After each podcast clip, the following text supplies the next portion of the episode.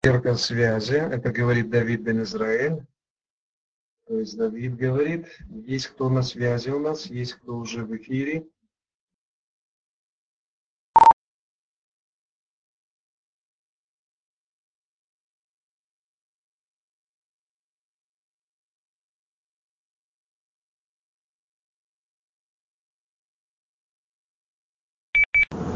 Алекс тоже на связи.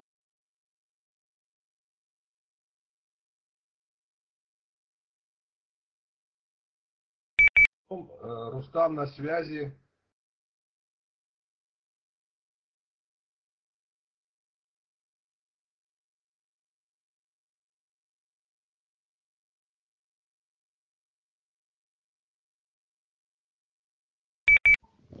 Андрей с Верой и Дима с Леной на связи.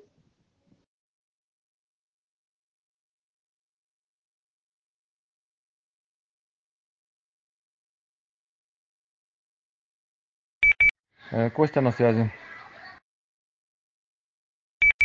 Да, все, кто на связи, говорите.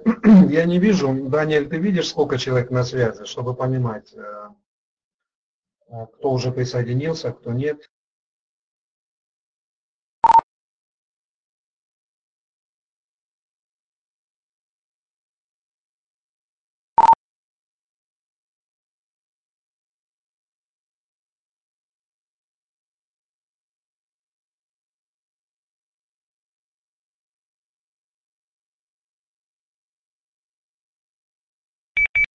Ну, ждем еще подсоединения, ждем подсоединения, то есть 5 минут там, ждем, пусть все подсоединяются, пока еще ничего не начинаю.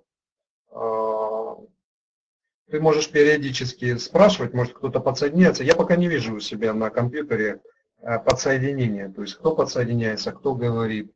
Надо на компьютере это установить. То есть с телефона все ясно, но я его отключил, чтобы звонков не было. А так, кто подсоединяется, ну, пусть проговаривают потихонечку, кто на связи, где. То есть сейчас у нас уже почти 5 минут. Ну ничего страшного, мы готовы еще подождать немножко, чтобы все подсоединились, кто собирался сегодня учиться.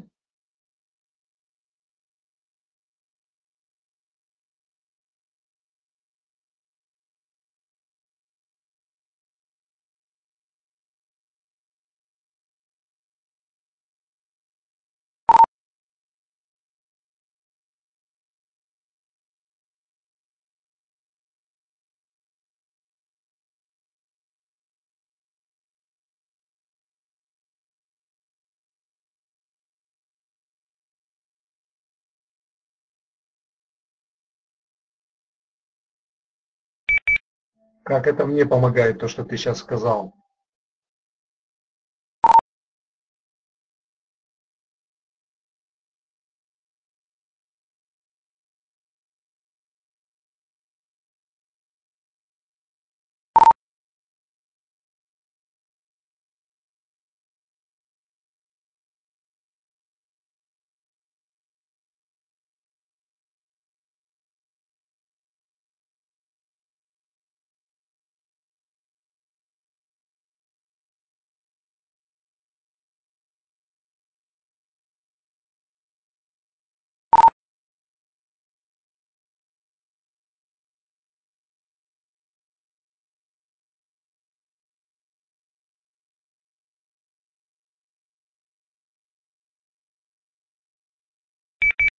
Ну да, мы не говорим про человека, мы говорим про точки. То есть тут с этим все понятно.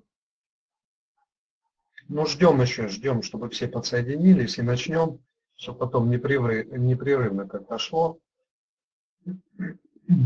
Подождем еще несколько минут, ждем, кто присоединяется. Я не знаю, как, что мне сделать, Даня, может ты сейчас посоветуешь, что мне сделать, чтобы я видел а, количество людей. Я не знаю, где это настроить у себя.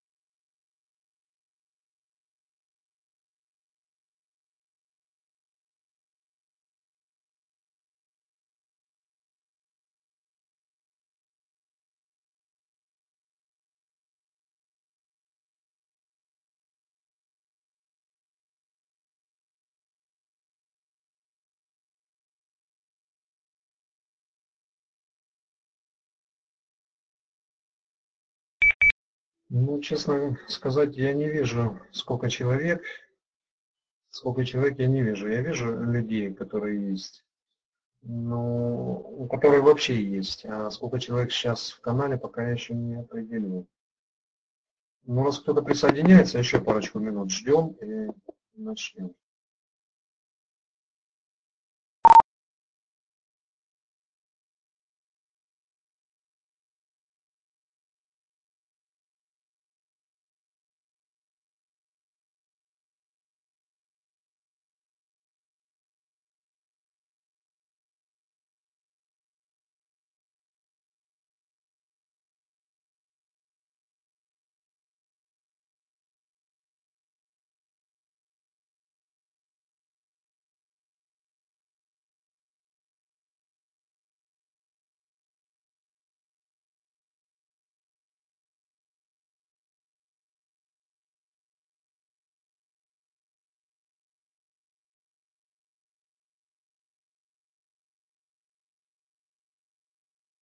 Еще раз, э, с кем уже здоровались, с кем не здоровались, э, кто присоединяется, хорошо, пусть присоединяются. Мы потихоньку начинаем наш урок. Тема нашего урока, как э, я уже говорил заранее, мы поговорим сегодня о заповедях. Заповеди Творца – путь в вечную жизнь. На прошлом уроке мы с вами обсуждали, что обозначают заповеди – состоящие из двух направлений, то есть любить э, Господа Бога своего всем сердцем и любить ближнего. То есть мы с вами пришли к тому пониманию, что все эти две заповеди заключают в себе а, всю нашу веру. То есть в этих двух находятся все заповеди Творца, это во-первых. И во-вторых, что тем самым а, мы исполняем наши обязательства перед Ним, те, которые мы заключили на горе Синай, став одним народом с Ним, то есть объединились многие народы земли, 70 народов объединились вместе, с потомками Израиля, объединились вместе и стали одним народом. И этот народ принял на себя обязательство исполнять заповеди Творца. То есть весь комплекс, который получили, обязались все время навечно нести их. То есть это заповеди, которые не могут быть устранены, не могут быть э, человеком, по крайней мере, изменены как-то. То есть все человечество, которое объединилось в один народ, стало под один закон с Творцом. При всем при этом получило благословение и проклятие. Благословение, как мы выяснили, заключается в том, что мы соблюдаем все заповеди. А проклятие – это когда мы нарушаем их, и когда мы находимся в таком уязвимом отношении. За такое отношение, за наше нарушение Творец нам э, очень четко сказал, что и как Он с нами поступит. То есть Он отдаст нас в народы, э, на попирание, и мы будем э, всеми народами находиться в полном изгнании, игнорировании, и все тяжбы этого мира придут на нашу голову. И все по одной причине, что мы не служим ему должным образом, и наши заветы, законы нарушаем. А, также мы выяснили, что Егушо помогает нам преодолевать все эти трудности, в исполнении заповедей. Он э, стал между нами и между Творцом э, таким мостом соединяющим. Через него есть прощение любого греха. То есть Творец дал такую благодать на землю, что готов каждому простить все его грехи, то есть обнулить его и поставить на служение, поставить на служение, поставить на воссоединение. Ни в коем случае не на, раз, на разделение там, на какие-то религии, на какие-то деноминации, конфессии. Ни в коем случае. Именно на объединение. Вокруг чего мы можем объединяться? Объединение происходит э, вокруг заповеди, то есть песни Моше, и вокруг Машеха, который нас соединяет, Агнец, пасхальный Агнец мы его называем. Вот вокруг этого мы объединяемся. И как сказано в Откровении, что и поют песнь Муше, и песнь Агнца. Велики и чудные дела Твои. Мы восхваляем Творца за то, что Он нас объединяет вот этой всей своей песней вокруг Его закона и вокруг э, Агнца, который стал для каждого нарушившего, то есть не нарушивших, просто нет. А, на тот момент, когда жертва приносилась Иешуа, уже в самом Израиле, то есть он настолько низко пал, мало того, что в большей своей части находился уже разбросанный много столетий по всей земле, так и последние эти два колена тоже опустились вниз, появилось много разногласий, появилось много человеческих учений, то есть народ стоял духовно очень низко. И чтобы всю эту ситуацию исправить, Творец посылает э, в мир Агнца, который в состоянии всю эту ситуацию исправить. Исправить не для того, чтобы появился какой-то новый народ, э, новый Израиль, скажем. Нет, все тот же народ, тот же Ам Израиль, который состоит из, как мы уже сказали, из кого? А, такой собирательный народ. Чтобы его исправить. В этом заключалась вся миссия Иешуа, направленная сюда, к нам, а, к землянам. Миссия его заключалась в том, чтобы исправить народ и собрать его со всех краев земли. Каким образом можно собрать народ? и куда он должен собраться. Тут ответ очень простой. Я его только что озвучил. То есть в Откровении у Иоанна, Йоханна говорится, что э, собираемся мы, объединяемся и прославляем Творца, когда поем песни Муше и поем песни Егушо. То есть это нас всех объединяет. Песнь Моше, я это много раз объяснял, и сегодня еще раз повторю, что это заповеди Творца, то есть это его Тора, его заветы. Они являются э, песней Моше. Эта песня приводит нас к святости. То есть весь закон свят и приводит нас к святости. Приводит он нас к святости и к единству только тогда, когда мы к этому единству идем когда мы становимся на путь соблюдения. То есть проповедников сегодня в мире очень много. И все, особенно в христианстве, они э, привыкли к таким назидательным э, лекциям, назидательным проповедям, э, превратили из проповеди, ну, такое, скажем, духовное шоу, если так можно выразиться. То есть многие проповеди становятся такими духовными, э, ну не хочется никого обидеть, но духовными шоу, то есть они похожи на какие-то вот, вот двигаемся духовно, поднимаемся, вдохновляемся, каждый хочет послушать э, проповедь и получить какой-то такой сильный духовный подъем, но не всегда такие проповеди являются именно тем откровением, которое хочет донести Творец до нас.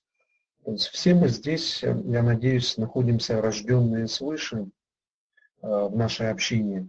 И наше рождение свыше, оно должно не просто духовно нас объединять, это основное, то есть мы объединяемся духовно, но мы еще должны и материально понимать, насколько мы близки друг к другу.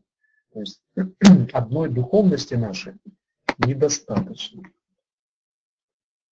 Это недостаточно просто по всем определениям. Если бы Творец хотел видеть в нас только духовных, лишив нас всего материального, то он бы не ставил перед нами такие, таких задач, как э, э, соединиться вместе с его землей, установить там правила, все правила. Правила, как пользоваться этой землей. То есть есть там юбилейные года и так далее и тому подобное. А границы этой земли, они тоже обязуют его народ к определенным действиям. А, очень много правил, которые связаны, а, законов, которые связаны с нашей материальностью. То есть мы, находясь на земле, мы находимся и в материальном состоянии, не только в духовном. А так как мы здесь, и на нас лежит обязательство построения царства здесь на земле, то мы должны, мы, когда я говорю, это все верующие люди, все верующие. То есть не наша вот маленькая община, которая на сегодняшний день мала, а все люди должны объединиться в одной цели. Не может быть такого, что есть, э, есть, э, так, я тут немножко в интернете отвечаю еще людям, спрашивают. А, мы должны собраться не в разделительных каких-то странах своих и говорить, что вот этой стране одно, другой стране другое, третьей стране третье, четвертое четвертое. Вот чем больше стран, тем э, каждой стране нужно какие-то свои правила, свои какие-то конституции, можно так сказать. Было бы, конечно, хорошо, если бы это все было так, что вот разделены и как бы вроде бы все вместе. Но не совсем это так. Сейчас я отвечу человеку быстро. Друзья хотят подсоединяться одновременно и отвечать вам.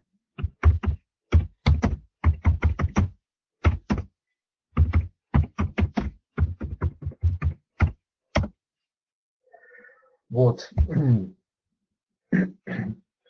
То есть закон Творца он таким образом построен, что невозможно в нем быть разъединенным на какие-то страны, просто невозможно, по всем определениям. Это мы должны научиться все понимать. То есть э, все те, кто соблюдают заповеди именно так, как хочет Творец, э, все они объединены именно вокруг его закона, объединены вокруг царя, который стоит во главе который в первую очередь сам берет на себя ответственность исполнения, исполнения заповеди.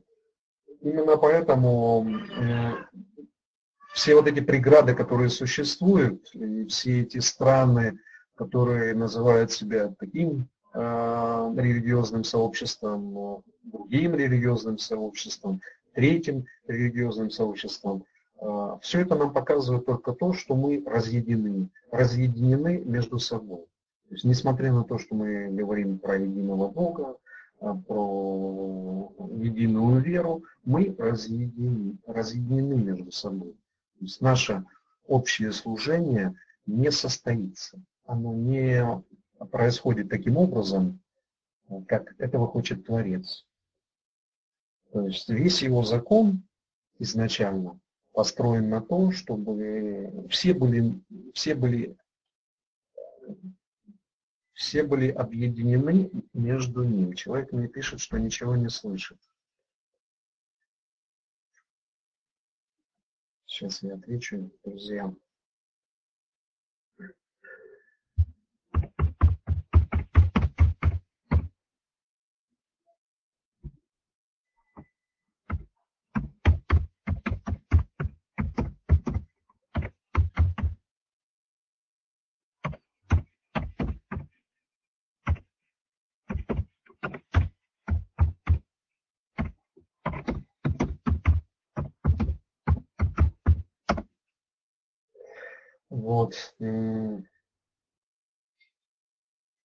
Теперь, то есть мы подходим к сакральным вещам. Закон, заповеди, они объединяют народ. Песнь Моисея, она объединяет весь верующий народ. То есть об этом мы слышим конкретно высказывание пророка Иоханана. То есть и поют песнь Моисея, и песнь Агнца. То есть это две песни, которые друг друга дополняют. То есть, чтобы вы понимали, учение э, Егушуа целиком и полностью э, строится и построено на Торе, то есть песнь, э, песнь Муше. Э, тем более мы с вами все прекрасно знаем, что Муше спускался на гору, где Егушев был со своими, со своими учениками, являлся ему. Э, то есть мы понимаем, что этот коннект, эта связь, она неразрушима между Муше и между Егушо, между одним заветом Синайским и тем заветом, с которым пришел Егушо. То есть неразрывная связь. Неразрывная связь. Одно другое только дополняет. Одно другое может исправить. Эти вещи мы должны для себя четко понимать. А там же в Откровении мы знаем другие слова, что святость заключается в том, в соблюдении действия святых, соблюдающих заповеди Божии. Заповеди Божии – это все заповеди, то есть они нераздельные. И вера в Иешуа. А, все эти слова а, новозаветных пророков ни одного, ни двух учеников э, нам говорят о одном, что мы собрались э, все вокруг целого комплекса учения, то есть всех пророков, которые были.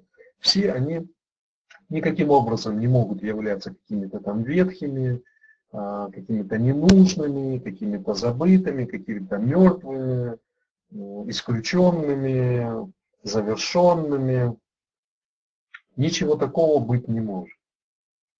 Так как мы касаемся учения и Корана, то там эти слова только подтверждаются пророком Мухаммедом, э, и Тора с Евангелием называется светом, путем, пророки называются истинами, то есть э, пророк называет всех пророков э, Израиля истинными, и которые стояли на ровном пути. Стояли на ровном пути, это не, не означает, что они перестали стоять. То есть пророк это не тот, который был, и он закончился. Такого не бывает, он не может быть ветхим. Пророчества, они все проявляются, большинством, во многой части, они проявляются в будущем мире. То есть мы можем быть свидетелями, как многие пророчества совершаются. Или наши предки могли быть свидетелями каких-то пророчеств, которые совершались по них.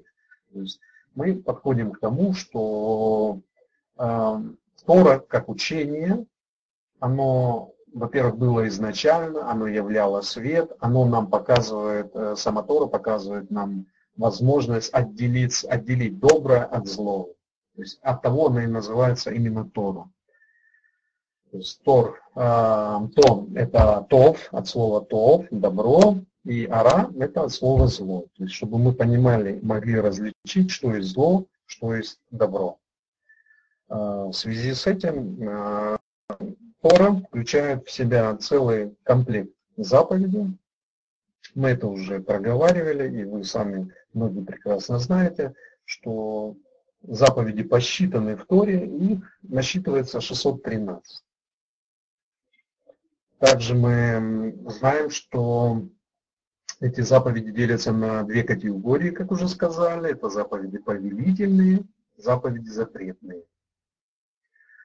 А, повелительные заповеди, как многие наши мудрецы объясняют, что они а, указывают нам на 248, 248 повелительных заповедей, они нам указывают на 248 органов внутри человека. То есть есть такие выводы, есть такие знания, есть такие исчисления, что внутри человека есть 48 разных, а, 248 разных э, органов, каких-то сосудов, каких-то ну, разных, разных, разных всяких э, составных всего тела человека. 365 а запретных э, заповедей, их сравнивают с 365 э, э, днями в году.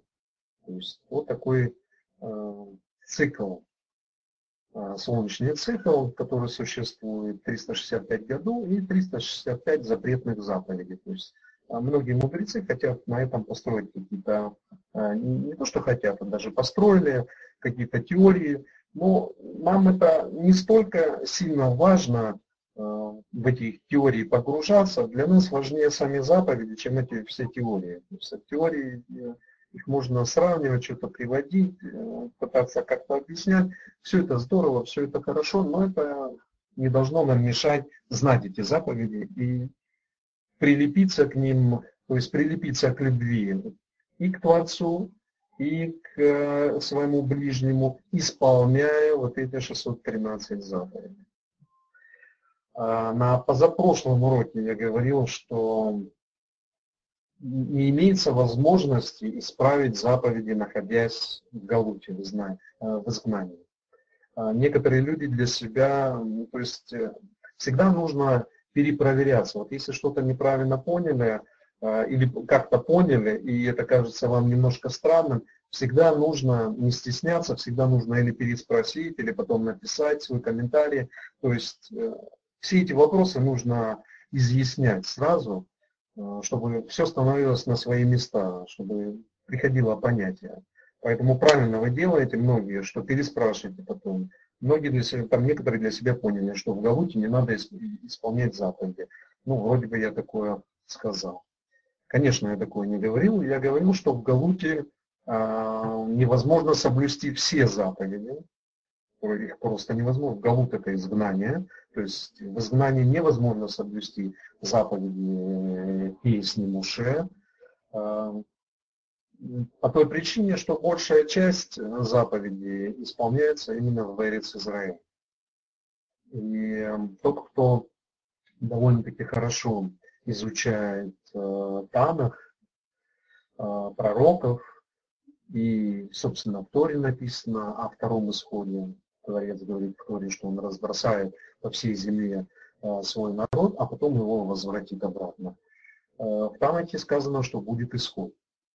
В Танахе говорится не раз, не два пророками, что будет исход, что весь Израиль будет собираться. Израиль говорится именно как о потомке Якова.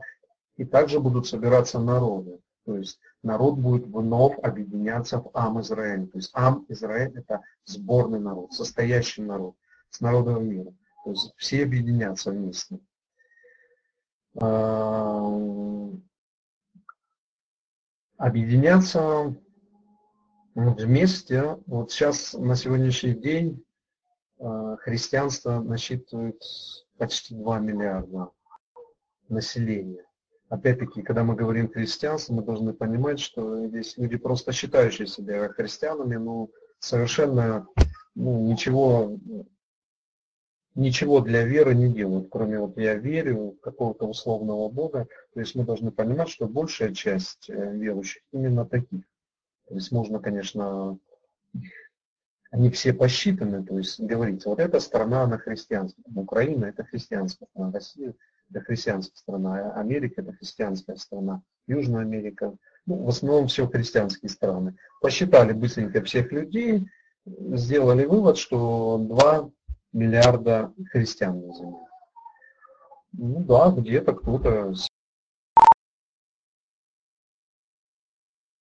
себя причисляет, да, мы христиане, хотя понятия не имеют, что такое быть христианином, ну, просто вообще понятия не имеют.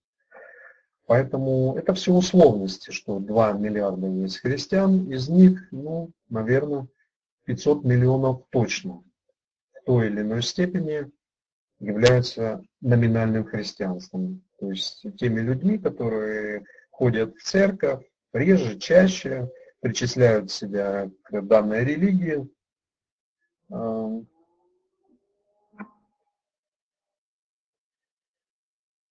Я понял, мне тут сообщают, что меня не слышно. Давайте проверим связь еще раз, чтобы убедиться, слышно, не слышно. Кто не слышит, почему не слышит, скажите. Я отключаюсь пока. Говорите, кто не слышит или плохо слышит. Даниэль, урок еще не идет, а то тишина, я начало пропустил. Меня кто-нибудь слышит, братья и сестры? Да, слышно, просто была перекличка, сейчас пока они куда-то пропали. Может, подключают кого-то. Спасибо, Костя, а то я думаю, может, я ничего не слышу уже. Галина будет чуть попозже подключаться, там уже в процессе, наверное, подключим ее тогда. Вроде пока все готовы. Даниэля кто-нибудь слышит? Или он пока молчит? Вроде молчит, наверное. Ясно, тогда ждем. Я думаю, у него что-то с интернетом, его в сети нету в этом Фейсбуке, и здесь он как-то неактивно. Похоже на то. Ребята, меня кто-то слышит? Слышу. У меня здесь полная тишина. Слышу, слышу. Я пытался списаться с Данилом, но что-то он не отвечает. Не знаю, мы друг друга слышим, я так понимаю, но они нас либо не слышат, либо их нету, я не знаю почему-то. Перекличка была, но сейчас никого нету. Даниэль, шалом.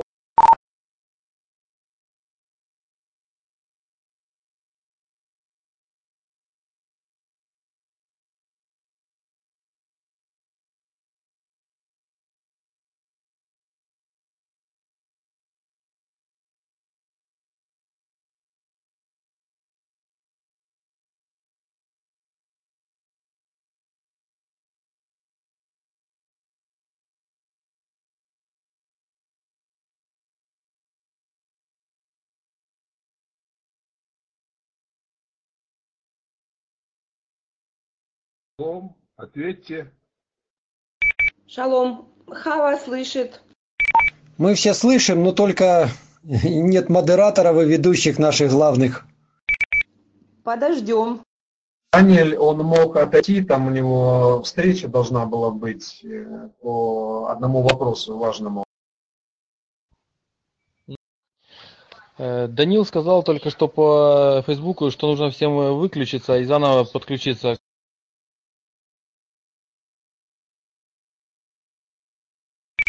Спасибо, сейчас перезагрузимся. Даниэль, меня слышно? Наверное, он не слышит. Просто странно, что мы все слышим друг друга, а их нет. Я тоже слышу. О, Даниэль, теперь шалом, теперь слышу. Шалом. Хава здесь. Ну давайте все, братья, давайте все перезагрузимся, отключим, там есть синяя кнопочка такая у кого на телефоне, э, ну кто где, отключимся и подключимся, да, 2-3 минуты сбор и дальше пойдем. Давайте отключаемся, подключаемся, чтобы перезагрузить систему. Много кто пришел позже. Отключаемся и подключаемся. Хава здесь, а где же Адам? Ходит по саду, яблоки кушает. Андрей на связи. Слышим, слышим, слышим. Ребят, у меня тишина. А у нас нет, мы вас слышим. Ребята, всех слышим, все слышим, а кого нет, я не пойму. Даниэля нет, кого нет. Э, Еву слышим. э, Я слышу почти всех. Не почти всех, я всех слышу. А Кто не слышит? Кто не слышит? Отзовитесь, кто не слышит. Если урок идет, я не слышу ничего. Давайте перезагрузимся все, давайте выключимся и включимся. А, Все выключаемся, подключаемся и, и будет видно. Шалом, Давид, я на, вас наконец-то услышал. Донецк на связи.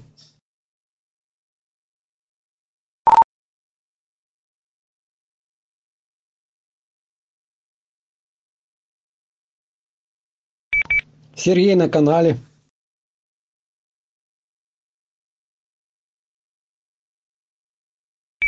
Костя на канале.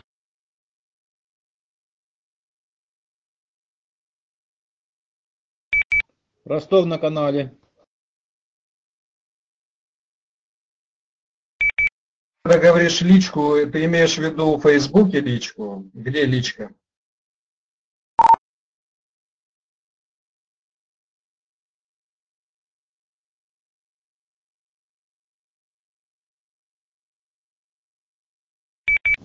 алекс на канале но не слышно Рава.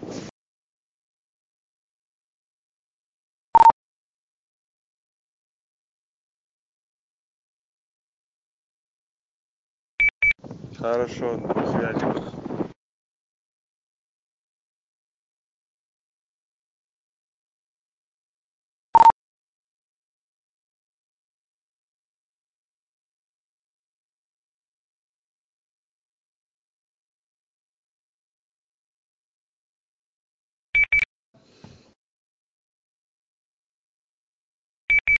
Так, я сейчас начинаю говорить, сейчас подтвердите, все слышат меня или не слышат. А, Еще раз, я ну, повторяю, может э, кто-то сейчас скажет, ничего не слышно, поэтому я, вот я стараюсь немножко говорить, говорить, говорить. Кто не слышит или кто слышит? Все слышат?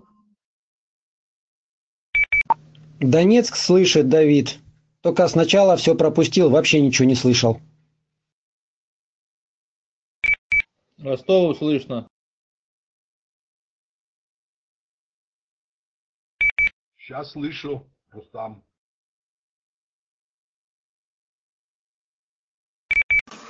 Шалом, Шимон слышит.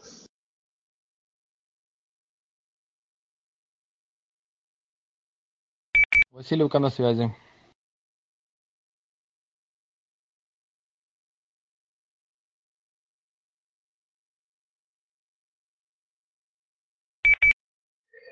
Все, друзья, а, я продолжаю дальше урок. А, Вернее, я его сейчас быстренько повторю, то, о чем я уже сказал. Быстро в двух словах. Кто не слышал, сейчас постараюсь все сжать, э, сжать э, в кучу. На прошлом уроке мы с вами говорили, что э, заповеди любить Господа Бога своего всем сердцем, всем разумением и заповедь о любви к ближнему объединена всем законом. То есть все заповеди Торы, они сводятся к этим двум. А эти две, соответственно, сводятся ко всем заповедям закона. Закон, когда мы говорим, мы должны понимать, что это учение Торы. То есть Тора – это основа всей нашей веры, и без Торы мы никуда, никуда и никак. А что такое Тора, мы с вами тоже уже сказали, что это деление на Тов, это добро, и Ара – это зло. То есть Тора нам учит нас разделять или отделять добро от зла. Тора нам объясняет, что есть зло, и объясняет, что есть добро. То есть, э, принимая Тору, мы имеем для себя пособие, учебник, конституцию, которая позволяет нам наше добро привести к святости, а наше зло исправить, чтобы было во главе добро. Это пособие мы получили на горе Синай, когда стали одним народом. Одним народом мы стали, воссоединившись, то есть э, Яков воссоединился с народами мира. 70 народов, Эриврав, э, называются эти народы, э, стали одним народом Ам Израиль. Ам Израиль – это объединяющий Израиль, объединяющий, то есть народ объединяющий. До этого он был э, Гуим, обычным народом, как и все другие народности, пока не стал объединяющим, то есть Ам Израиль, народ Израиль. То есть в него вошли э, все, все без исключения, кто пошел за Творцом, кто согласился принять его Тору, кто в него верил, все они стали одним народом. Теперь, э, став народом, мы заключили с, творо, э, Творцом союз.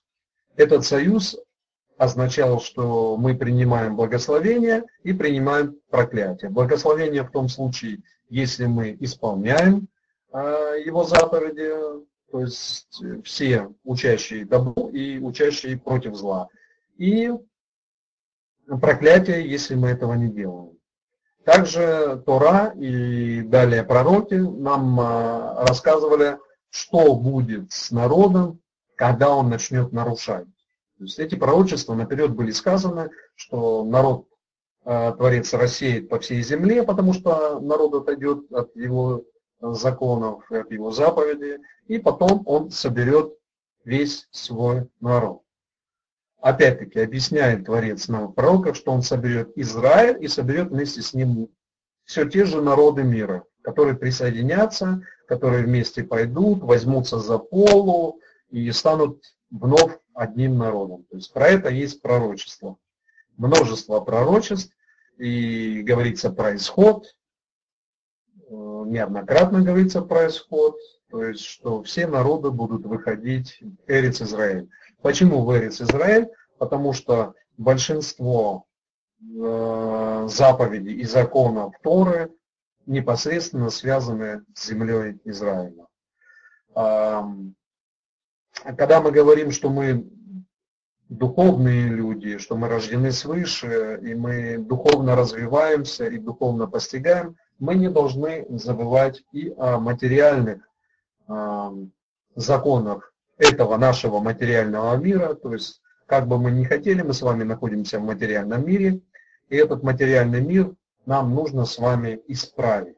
То есть мы несем обязательство такое исправить этот мир. То есть построить здесь царство небесное, чтобы наше царство здесь внизу, в нижнем мире, соответствовало верхнему царству, которое находится на небесах. Для этого нам нужно, необходимо исполнить всю волю Творца. Она изложена в Торе, она изложена в пророках, а, пророках Танаха, она изложена в новозаветных пророчествах, она также изложена и в книге Коран, которые многие из вас э, не знают, не слышали и не понимают, о чем там учится. То есть возникла новая религия, ислам, возникла новая религия христианства, все это возникло, произошло разделение. А почему возникло это процесс учебы, изучения, но все это произошло. Все это произошло, и задача у нас сейчас одна – прийти к воле Творца. Всем. Всем прийти к воле Творца. То есть нужно нам ее привести в тот, э, в тот, э, в тот угол, который для этого отмерен. Людей много на земле, как мы сказали, с христианства вот сказали сколько, а с других религий тоже примерно знаем сколько людей. Все вот эти народы, все народы, причем э, верующие народы, все они должны пойти за тем Израилем, который Творец будет выводить. Свой исход. Последний исход, он назван так, что э, э, Творец выводит в исход, и теперь не будут вспоминать о первом исходе, исходе из Египта, потому что будет новый исход, и будет собран новый народ. То есть у нас уже будет новое основание для исхода. Этот исход, а, второй, который уже в принципе он начался, чтобы вы себе понимали, он обусловлен а, тем, что все народы объединяются в служении Творцу, Его имени и Его закону. А, в Откровениях нам говорится, что те, кто объединяется вокруг служения Творцу, поют песни Моисея и песнь Агнца. Песнь Моисея уже второй, третий раз, ну, кто-то сегодня не слышал, поэтому я повторяю, это его Тара. Песнь Агнца – это Новый Завет, заключенный с Израилем, а, учение, как народу начать обновиться, заново служить Творцу. То есть Творец посылает в мир такую жертву, которой до этого не было. Жертва, которая любой грех может простить, потому что все согрешили, все нарушили его э, святой завет, его святые э, правила, заповеди, все нарушили. И чтобы не, Творец не стер все это человечество, которое нарушало постоянно и нарушило, он дает вот такую вот жертву примирения, через которую любой грех может быть стер, и человек, обновившись, может заново начать с чистого листа, с белой странички а, свое служение Творцу. Не просто там вот я верю там в Мессию, Израилева, и теперь все, я им искуплен от э, грехов, от всего. Нет, таких легких путей Творец не дает. он дает другие пути. То есть он хочет, чтобы, чтобы человек очистился путем э, своего э, исправления и служения ему, то есть Отцу Небесному, так, как он этого хочет. Он установил свои праведные ступени, свои праведные заповеди, обозначил их, заповеди для добра, заповеди, которые ведут вас в грех, если вы не будете это делать. И наше послушание доказывает нашу ему преданность, если мы так поступаем. Так поступал Егушуа, так поступали все праведники и пророки, так должны поступать и мы с вами. И не может быть э, для нас какой-то преграды, которая может нам перекрыть этот канал и сказать, нет, вам не нужно.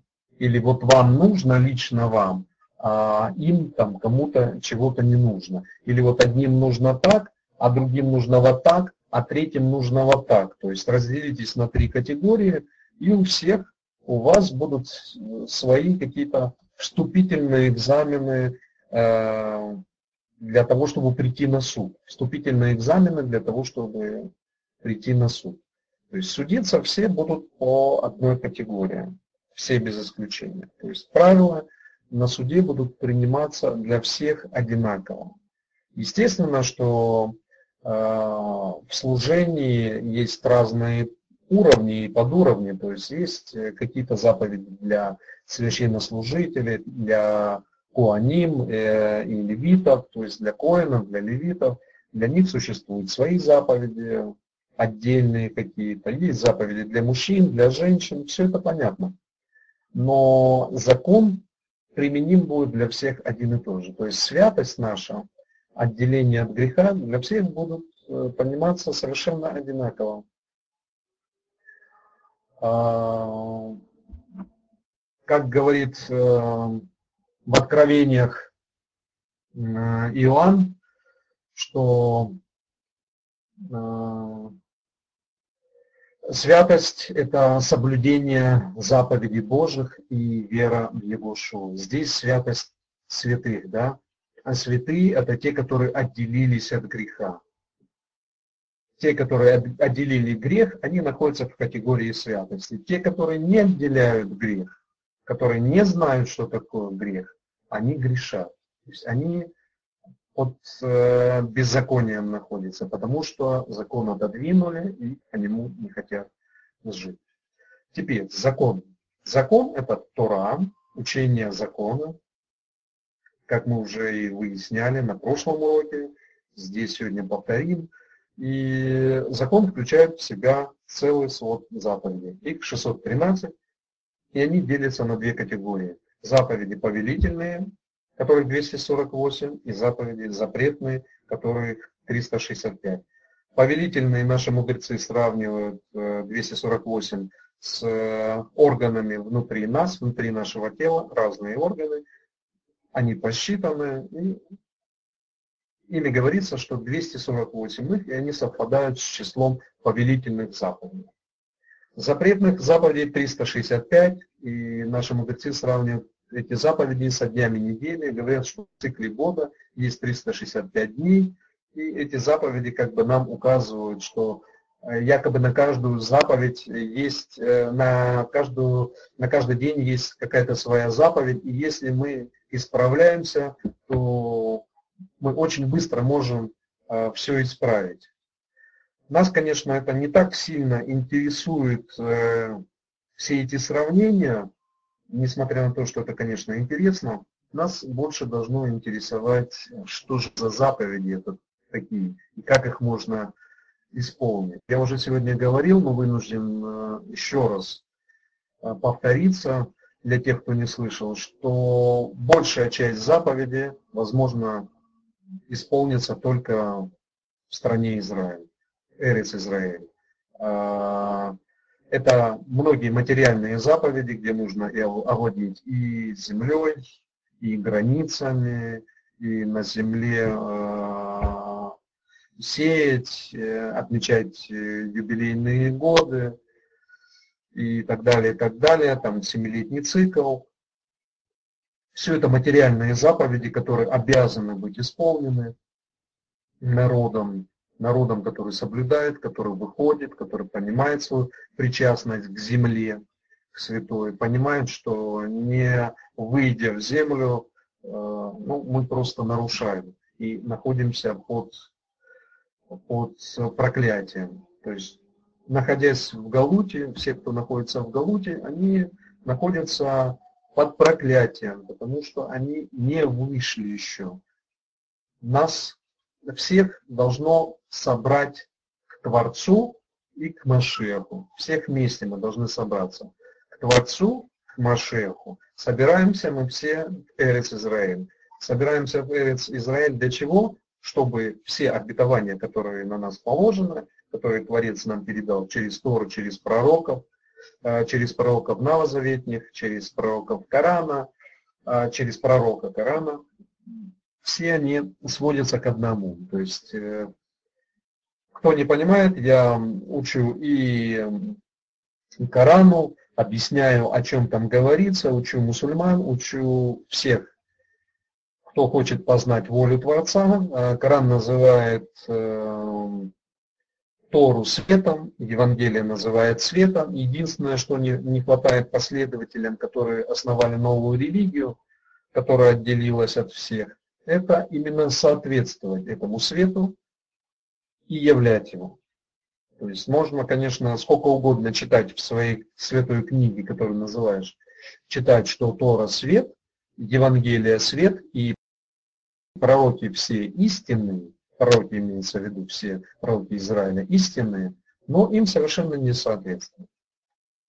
А, то есть вот это вот такая вот закономерность, она в религиях существует, она есть, и она порождает всякую ложь. То есть читаем одно, но совершенно не соответствуем а, тому, чему призывает а, Творец через своих пророков. То есть это наша действительность на сегодня, это с чем мы живем, и это то, что нам необходимо с вами всем вместе исправить. Если мы этого делать не будем, то по нашим делам мы получим э, все то, что мы заслужили. То есть суд на нашу голову придет по-любому. Мы его не избежим. Наша задача исправляться. Наша задача строить царство на земле.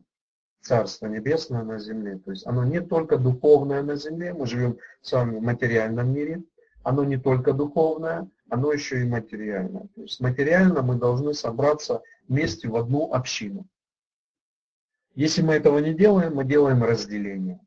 Если мы делаем разделение, значит мы Тору, которая есть свет, Евангелие, которое есть свет, не принимаем в той или иной степени.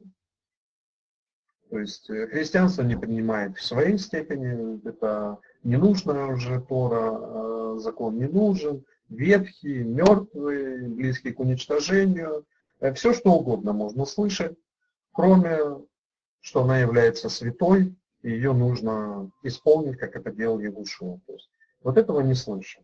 А какие-то ну, басни, сказки, рассказы, э, великолепные проповеди, как все здорово, как все хорошо, как все уже на небесах посажены. Это все с лихвой, причем такие проповеди, что многие открывают рот, говорят, о, как брат рассказывает. Я такое назидание получил. Вот. вот такая действительность у нас есть. А настоящей действительности и воли Творца, к сожалению, нет. Служение Его имени не происходит, имя Его не знают, а если как-то чего-то знают, то произносят его не так и не там. А, то есть происходит нарушение заповеди. И тем самым вот эта самая любовь, про которую мы говорим, любовь к Богу, она нарушается она не происходит. Вот. Э, возвращаясь к нашим заповедям, которые помогают нам всем исправиться. Сегодня я хотел бы с вами разобрать, э, что же за заповеди нам Творец дал, а насколько мы их с вами хорошо знаем, заповеди, насколько мы их хорошо понимаем. То есть э, Тора нам дана для того, чтобы мы изучали днем и ночью. Все это, конечно, условности днем и ночью, Но Творец в первом псалме, он говорит, что мы не должны жить. То есть мы должны жить его, э, его законами. Мы должны жить. Мы должны на сердце своем положить все его э, законы и им полностью соответствовать. Если мы этого не делаем, то мы не проявляем нашу любовь к нему. И все наши слова о том, что мы его любим, ну, могут быть просто напрасленные, то есть напрасны.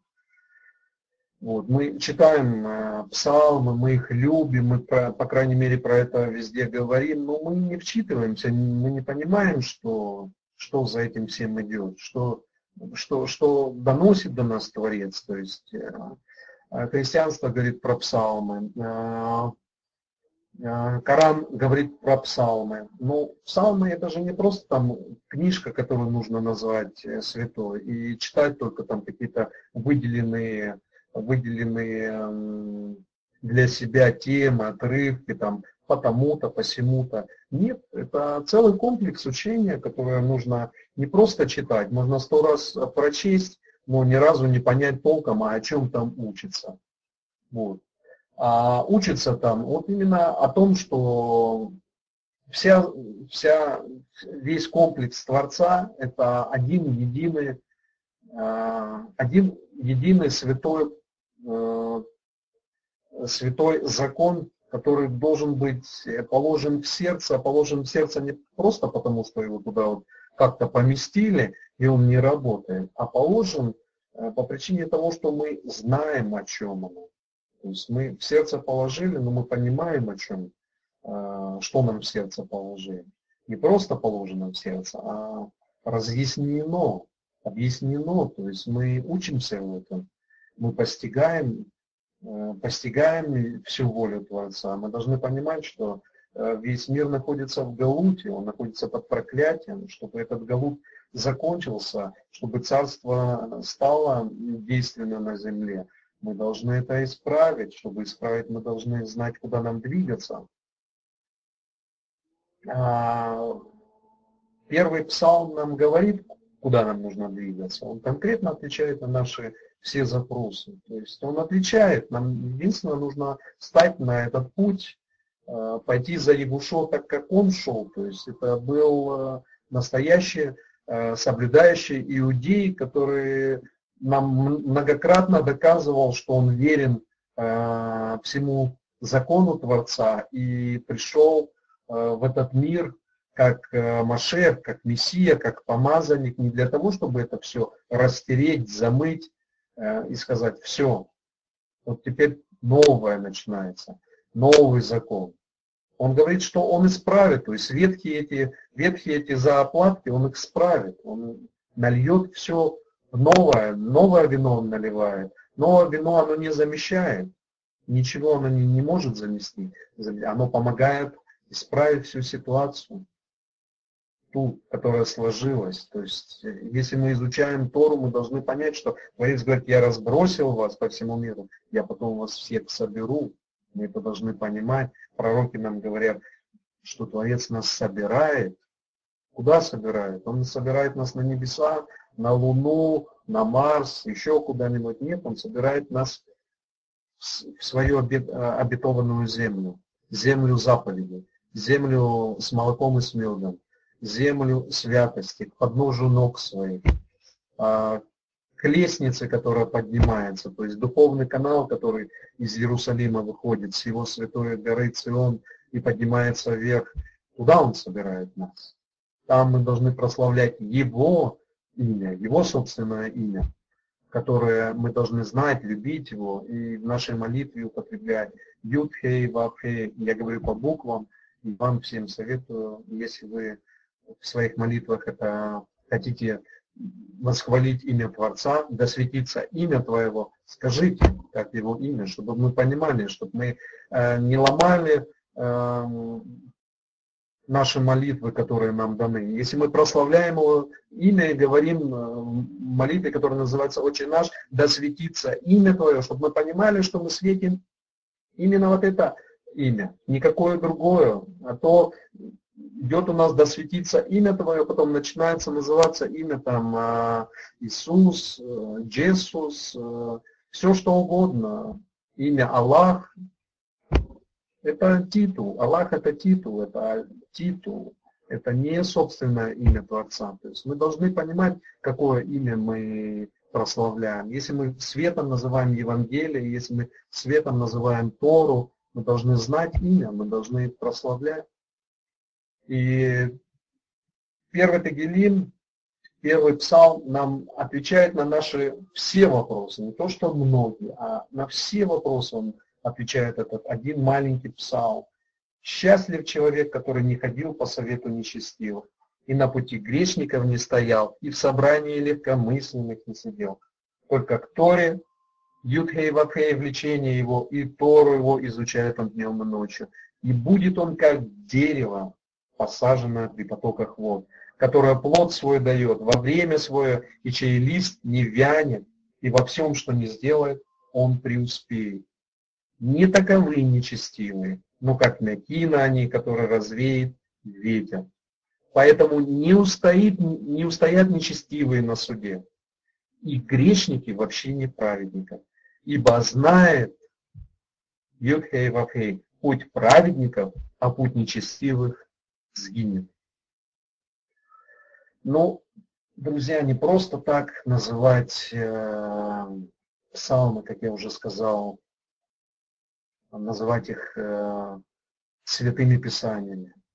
То есть, посмотрите, 2000 лет христианства, 1400 лет ислам называет псалмы святыми, но сердце э, стоит очень далеко от вот этих слов, которые я говорю сегодня, сейчас, вот, которые мы слышим. То есть можно читать как угодно э, эти псалмы, но совершенно не понимать, о чем здесь говорится. То есть э, Творец нам объясняет, что Тора, его заповеди, э, нужно изучать нам и соблюдать их.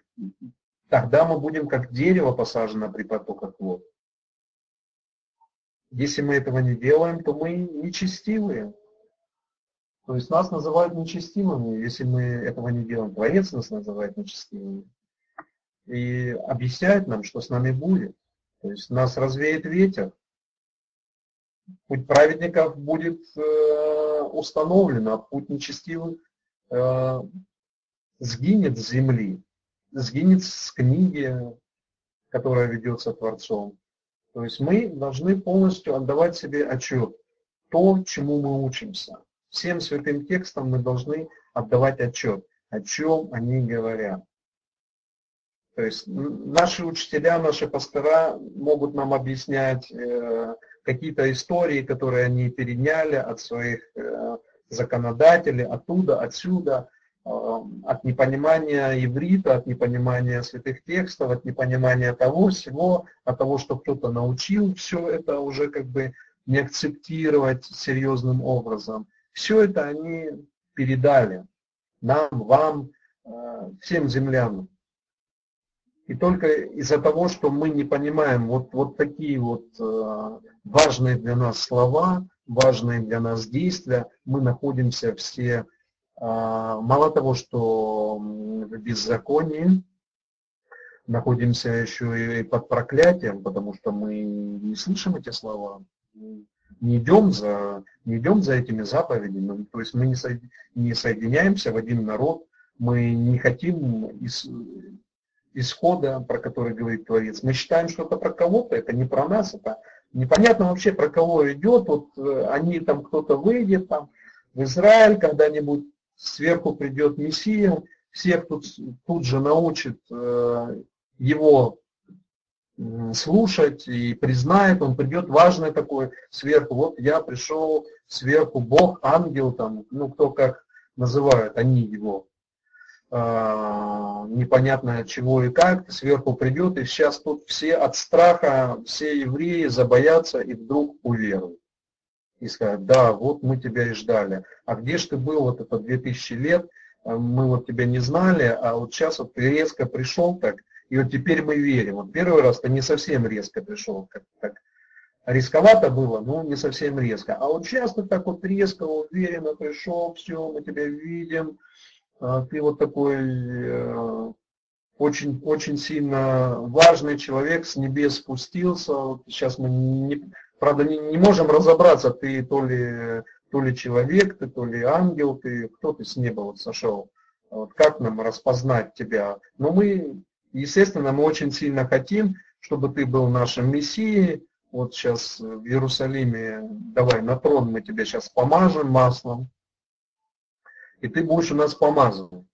Ну, вот такие вот какие-то мысли есть у христианства по отношению к евреям, которых вдруг придет Мессия и сразу всех одним маком заставит в него поверить от страха. То есть не принять его, а поверить от страха. То есть, ну, вот так многие себе помышляют, что это будет. Чтобы понять, как это будет, ну, нужно опять-таки начать учиться сначала с Торы из пророков, а потом уже придет понимание, а как же будет на самом-то деле второе пришествие.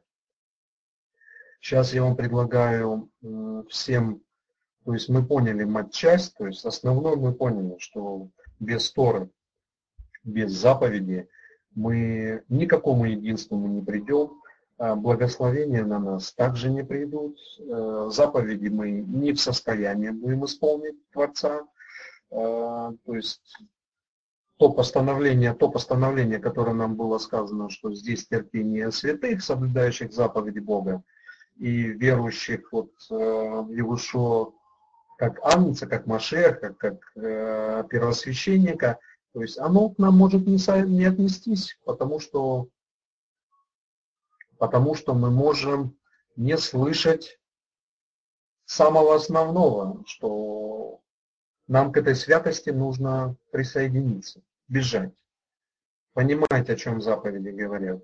Вот сегодня я написал для, ну, делал один ответ э, для Константина. И мы коснулись там многих, ну, парочку вопросов. Все это, собственно, сопряжено с э, грядущим Песохом, да, который будет вот уже, вот уже вот, вот уже прям скоро будет. Поэтому есть вещи, друзья, которые мы совсем очень слабо понимаем, и они настолько важны, кардинально важны, что если мы это не будем исправлять очень быстро, мы находимся очень сильно уязвимом таком а, отношении перед Творцом. Вы помните, да, как исход происходил из Египта? То есть пришел Моше, объявил все народу, народ сомневался, принимал, не принимал, принимал, не принимал, потом начали происходить всякие казни, то все пятое, десятое, начал народ слушаться, кто слушался, кто не слушался, и другие народности, которые жили рядом э, вместе с евреями, тоже начали слушаться, понимая, что это все от Творца исходит свыше. И исход происходил э, по принципу, кто делает, тот участвует, кто не делает, тот не участвует. То есть вот такие простые принципы. Вот, они были применимы тогда, они применяются и сегодня. Ничем не отличаемся мы. То есть мы, конечно, читаем э, святые книги как исторические такие книги, но мы должны понимать, что это не исторические книги, мы должны понимать, что это реальные книги, совершенно реальные. Они не только могли касаться вот наших предков, евреев, не евреев, они касаются нас, точно так же касаются, вообще, без всякой разницы. То есть э, говорит Творец, что прежде чем я вас помилую, вот именно помилую. Вы докажите мне свою веру. Вы возьмите все, обрежьтесь. А потом принесите пасхального агнца. То есть вот такой порядок. Обрезались, то есть пролили свою кровь, кровь завета, свою личную. Ну, касается, понятное дело, что касается мужчин. А мужчина, он является хозяином семьи, то есть и вся семья, естественно, что начинает слушать. Творец проверяет насколько преданный человек. То есть не каждый. Сейчас скажи, э, пришел там дядька, зовут его Моисей, Маше, и говорит, так, Творец сказал всем обрезаться. Народ в шоке. Жили, не то жили себе, там рабами были, все тяжело, и тут им говорят, а ну-ка давайте быстренько обрезайтесь. Они говорят, ну а что, ну вот обрежусь, не обрежусь. Дальше идет продолжение. Кто не обрезан, тот не принимает э, пасхального анца. Кто не принимает пасхального анца, тот косяки своего дома не мажет, и ангел-губитель, то есть пройдет мимо. То есть люди будут, э, люди будут наказаны, первенцы будут наказаны, то есть пострадают семьи, причем серьезно. Это огромное наказание, когда твой ребенок может э, умереть. То есть и ты стоишь на праве, вот сейчас, в данный момент ты стоишь на праве выбора, а что мне делать? Поступить так или нарушить? Как, как мне поступить? Что мне сделать? То есть, какие серьезные задачи стоят перед нами? Серьезнейшие задачи. То есть, а как нам поступить? Как, как нам сделать? Вот, вот так вот Маше нам передал. Вот так вот сделайте. Обрежьтесь, потом э, правильно принесите э, ягненка годовалого, правильно его зарежьте, все сделайте право, правильно, то есть все это Моше разъяснял, как нужно сделать, и тогда вас минует. Ну что вы думаете, это сделали все? Нет, конечно. Это сделали только те, которые верили, которые верили Творцу. То есть вот так Творец говорит, я верю, через Моше говорит, я признаю его, а, пророком, значит я ему верю. Скажите, братья и сестры, а что нам сегодня мешает верить точно так же Муше? Что нам мешает?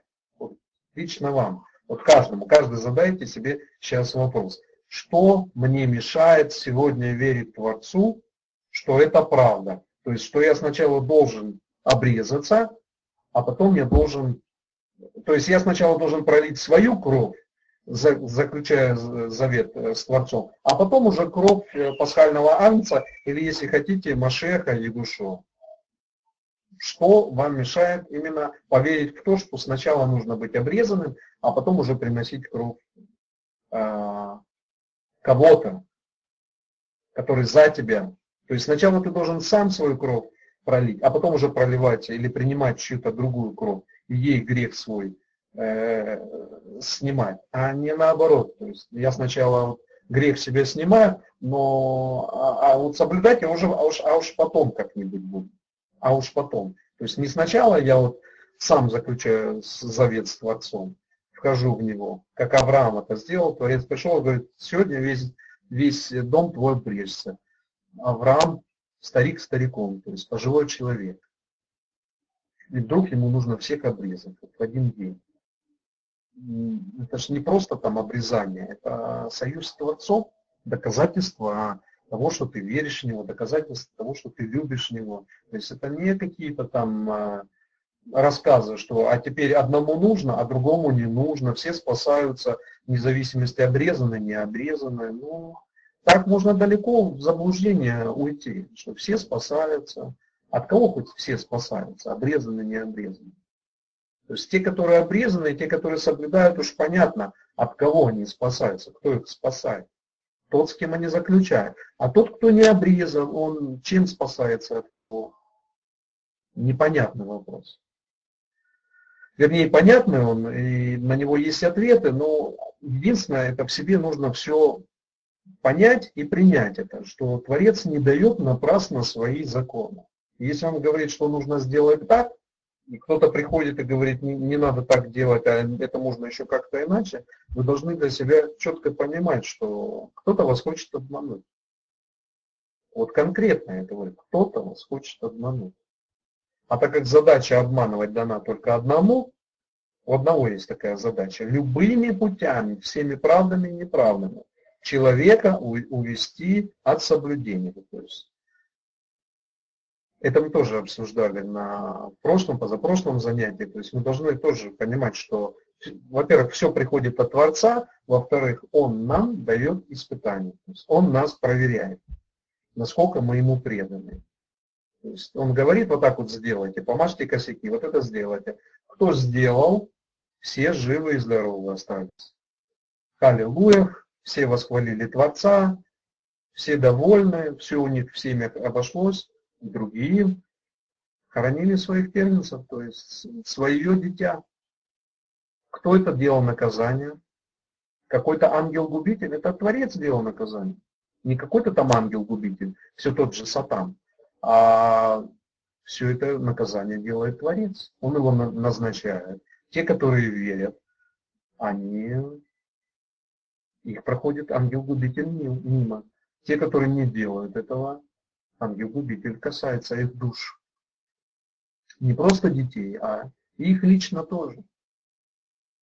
И те, кто не принимает Ягушо как э, жертву оправдания, их ангел-губитель по-любому касается, по-любому. То есть Ягушо э, является путем. Без него нет вариантов э, исправления перед Творцом. Вот после глобального галута, который ну, все были рассеяны по всей земле, то есть нет возможности, нет оправдания, то есть нет, нет, нет в законе такой жертвы, не предусмотрено, чтобы можно было за все свои грехи получить э, спасение. Творец дает, Творец дает важную жертву такую в лице Егошуа и говорит, что ей можно, но ей нужно соответствовать этой жертве. То есть, если иудаизм не принимает эту жертву должным образом, то понятное дело, что врата закрываются. Можно сколько угодно пытаться, стараться заповеди начинать э, соблюдать, те или другие, но есть заповеди смертные, мы прекрасно знаем. Есть заповеди не к смерти, а есть заповеди к смерти. Кто может э, помочь заповеди к смерти исправить, простить грехи? Кто может? Творец вот так вот напрямую, нет, он сказал, есть у вас первосвященники, они должны вот судить вас. Есть заповеди к смерти, есть заповеди к смерти. Если кто-то нарушает заповеди к смерти, он должен, вот сегодня мы быстренько эти заповеди постараемся пройти.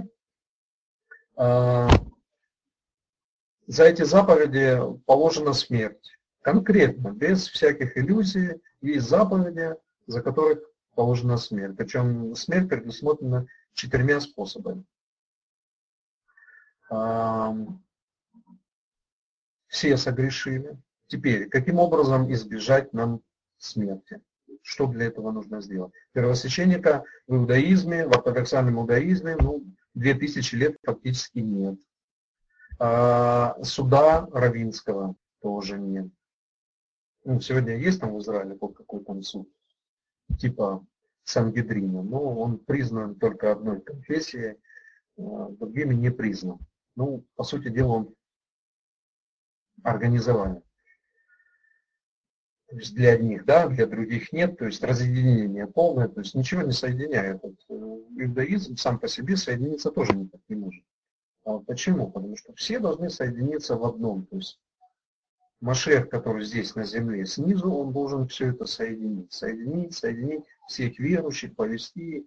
Отросток он называется, он называется цема в переводе, то есть выросший вот из, произошедший из ничего вдруг. То есть творец такого соделывает, который будет всех собирать, собирать, собирать. А все собираются вокруг э, того, кто может простить эти жертвы. То есть прощает Творец, но нужна пролиться кровь то есть, за наш грех. За этот грех принесена кровь Егушуа. Но принять только одну кровь Егушуа и принять только Мессию также недостаточно, как и, как и не принимать его. То есть э, в номинальном христианстве говорит, мы приняли Иисуса, все, теперь мы спасены всем. Извините, пожалуйста, вы приняли Иисуса, но как грешили, так и продолжаете грешить. Там, ну, хорошо, к ближним хорошо относитесь, но к Творцу, то есть комплекс заповеди, которые показывают любовь к Творцу, они все нарушены. Так не бывает, друзья. То есть эти шутки не проходят. С Творцом такие шутки не пройдут, как, собственно, не пройдут шутки в, с, в иудаизме, в ортодоксальном. То есть вот это мы вот пытаемся как-то делать, а заповеди, ну вот завтра там мы чего-нибудь, храм построим, поставим первосвященника, и то-то, то-то, то-то, то-то, и вот так-то, так-то. Так тоже не получится. То есть храм мы построим по-любому, а вот насчет первосвященника, насчет э, жертв, извините, братья, 2000 лет, это не так просто было. Все это рассеяние, это не так просто. То есть 2000 лет за это время жертва, которая кровь, кровь жертвы кровь завета, которая могла позволить стереть грехи для тех, кто старается соблюдать заповеди, она действенна была и работала. Хорошо, не все заповеди мог человек э, соблюсти, но те, которые мог, те, которые в состоянии, стремился, это зачеты перед Творцом. Это все зачеты перед Творцом. То есть если человек стремился соблюдать эти заповеди, вот насколько это возможно. Если он верой своей э, все это превозносил, то это зачет для человека. То есть хорошо, он находился в той стране или в другой стране, но всеми силами он готов был исполнить все, но все не мог исполнить, потому что не было э, того Иерусалима, не было того освобожденного Израиля, того не было, всего не было, но он старался. Он старался, вот все, что возможно, он старался делать. То есть Здесь мы понимаем стремление человека угодить Творцу, быть ему послушным. То есть здесь Творец ставит зачет. Как только э, человек не стремится выйти из Галута, как только человек не стремится показать всю свою святость в исполнении заповедей, так он находится в черном списке. И ничего ему не поможет. Совершенно. Как и тому иудею, который э, что-то больше исполняет и что-то исполняя нарушает, потому что есть много человеческих постановлений, ему это тоже не поможет, а, потому что он основного, он не имеет прощения за свой народ, за те грехи, которые понесли а, праотцы наши, и вообще касаясь самого лично. То есть он не принимает э, с неба законы Творца, он не принимает пророков, он их, фу-фу, отойдите от меня, вы не такие, вы, вы не наши, вы нарушители. Нет. Творец говорит, что не будет этого. Через Евушу он говорит, что те, которые не принимают его э, должным, правильным образом, они лишены, они не записаны в книгу. Они проходят мимо. Кто этому должен научить, друзья, народа? Вот, вот это учение, то, что я вам сейчас говорю. Кто, кто этому должен научить? Кто этому учит? Ислам находится рядом. Несмотря на то, что пророк рассказывает э, в Коране одно, э, в религии происходит совершенно другое. Э, человеческие знания, человеческие какие-то наработанные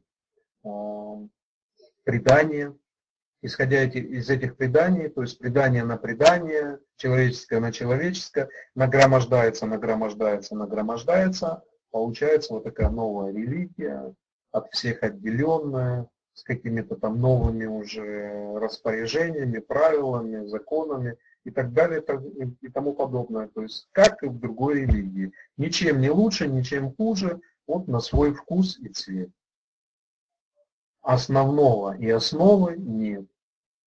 То есть, чтобы вы понимали, что взять Евангелие, что взять э, Коран, к примеру, если у них забрать Тору, вот просто забрать, то непонятно вообще, о чем эти книги.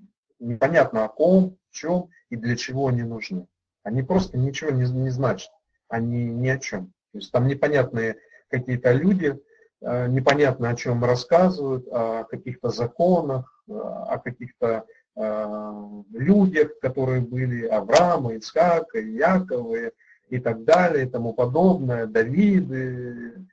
И непонятно, о чем они рассказывают. Мне вообще непонятно, кто, где, перед кем, в чем виноват. То есть это отдельные, отделенные, полностью оторванные от народа Израиля, от сборного народа Израиля, чтобы все понимали, а, религии, оторванные.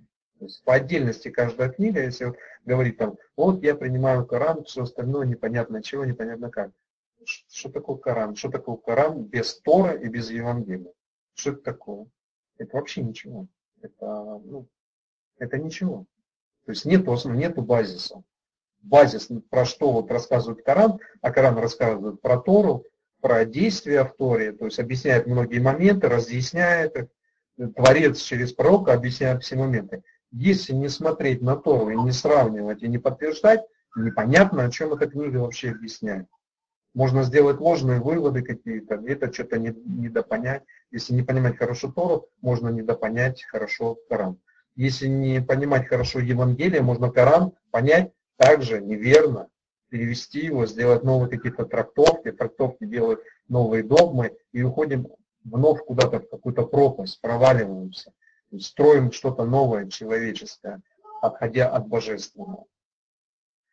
Вот такая ситуация обстоит э, в религии, в религиях, и насколько важно, вот я очень хочу, чтобы вы все поняли, насколько важно понимать, что базис это Тора, и понимание Евангелия, понимание Корана, все должно объединять и сближать.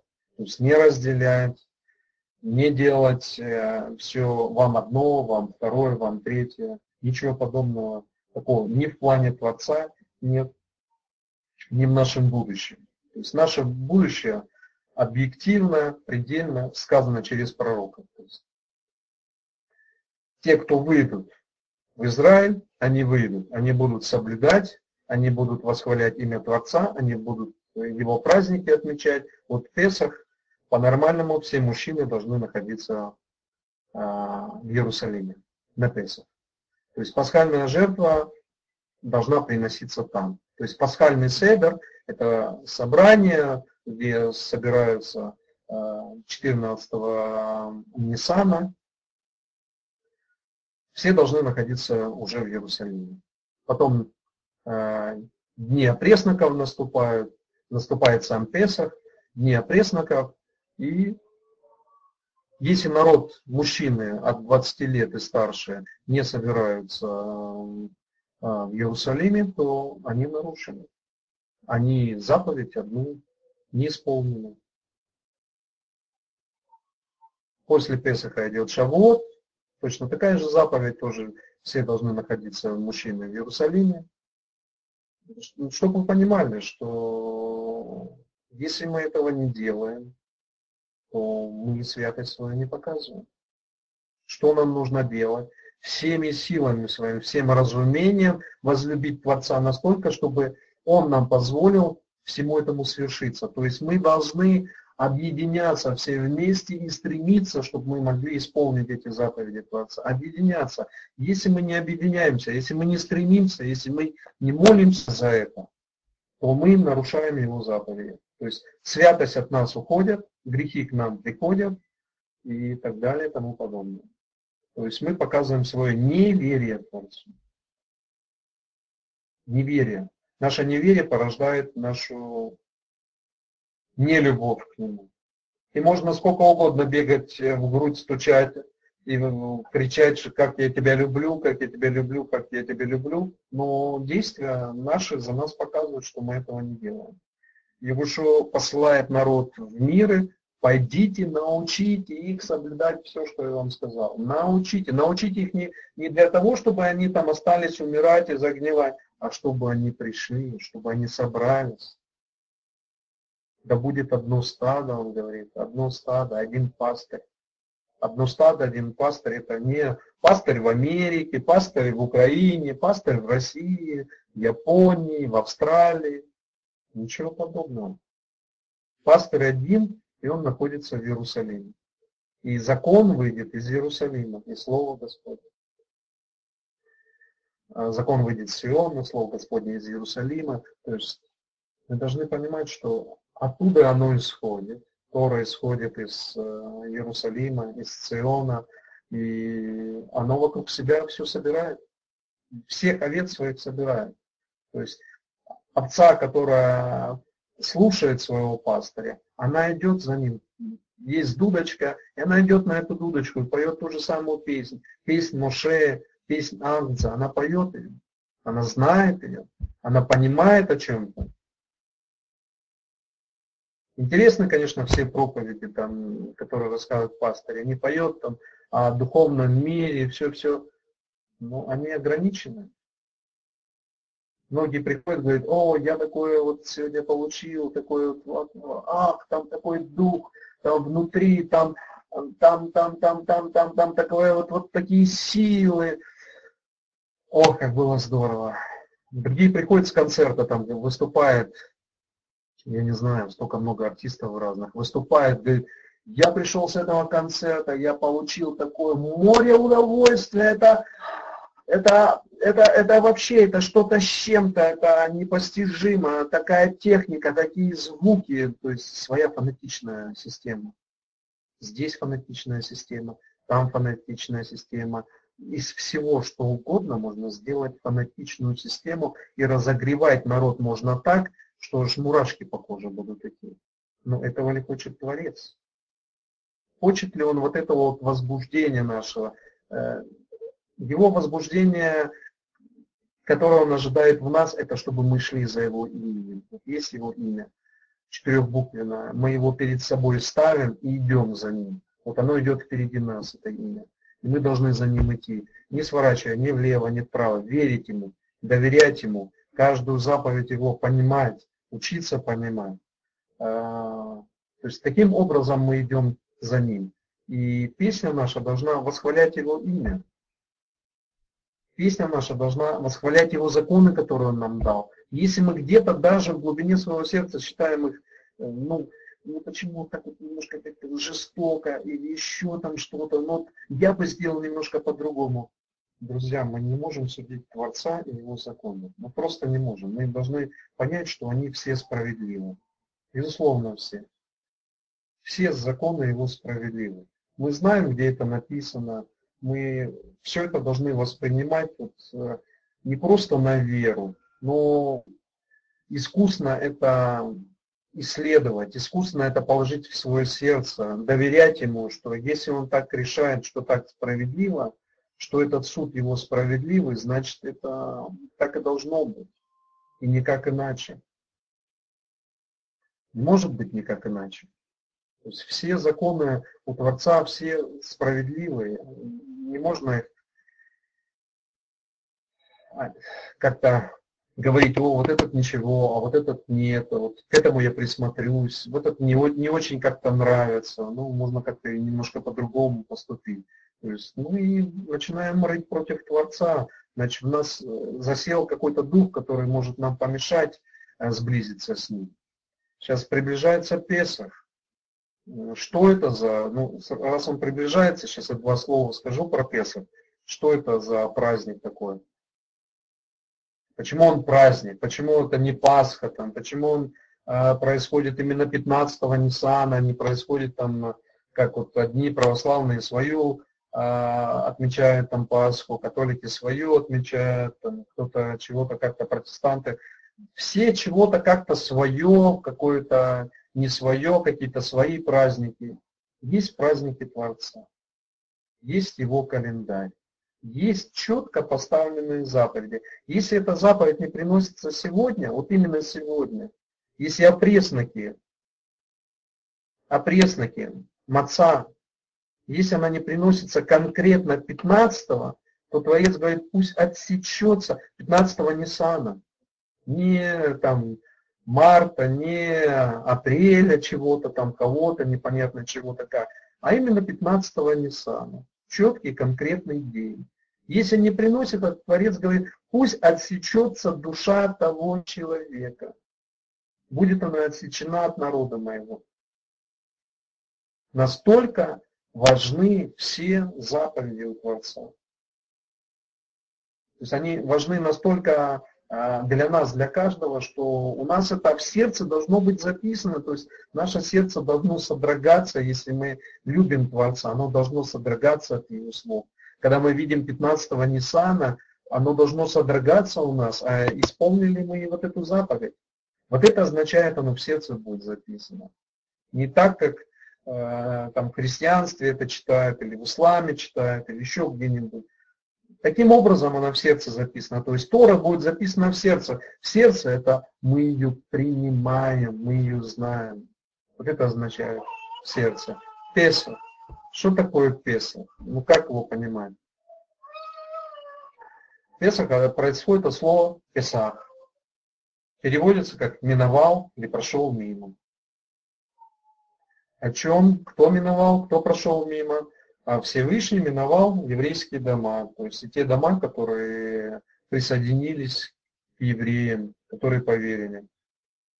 и уничтожал первенцев, тех, которые не поверили.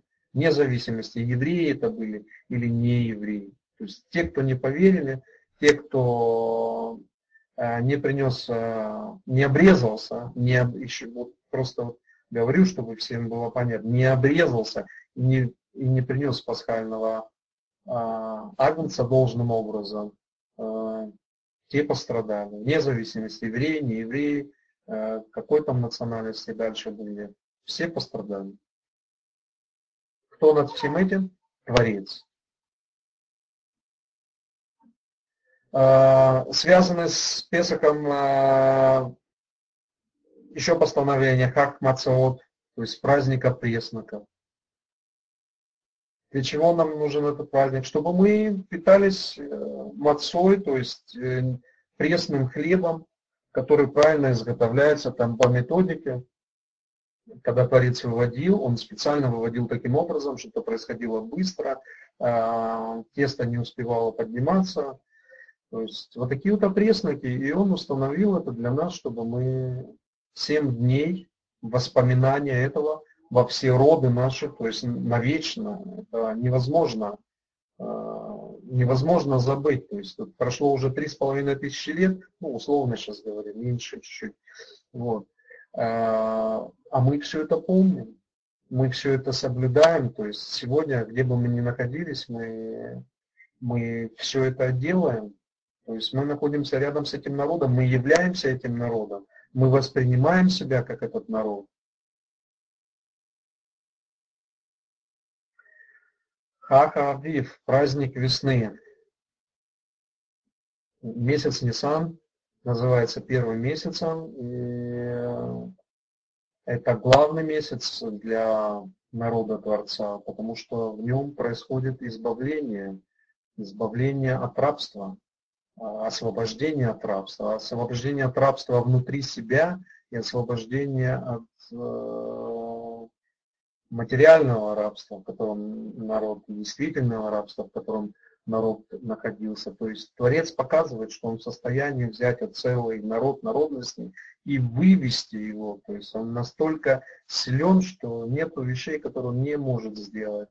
То есть он сам поселяет человека куда нужно, дает ему испытания, а потом выводит. И опять-таки не выводит сразу в землю, опять-таки дает испытания. То есть 40 лет было испытание на народе. Народ принимал Тору очень сложно. То есть одни принимали, другие начинали там проявлять свое неверие, что с ними происходило, я думаю, вы все прекрасно знаете. Да, они гибли от меча, гибли и от э, от Творца и проваливались сквозь землю. То есть все было, все.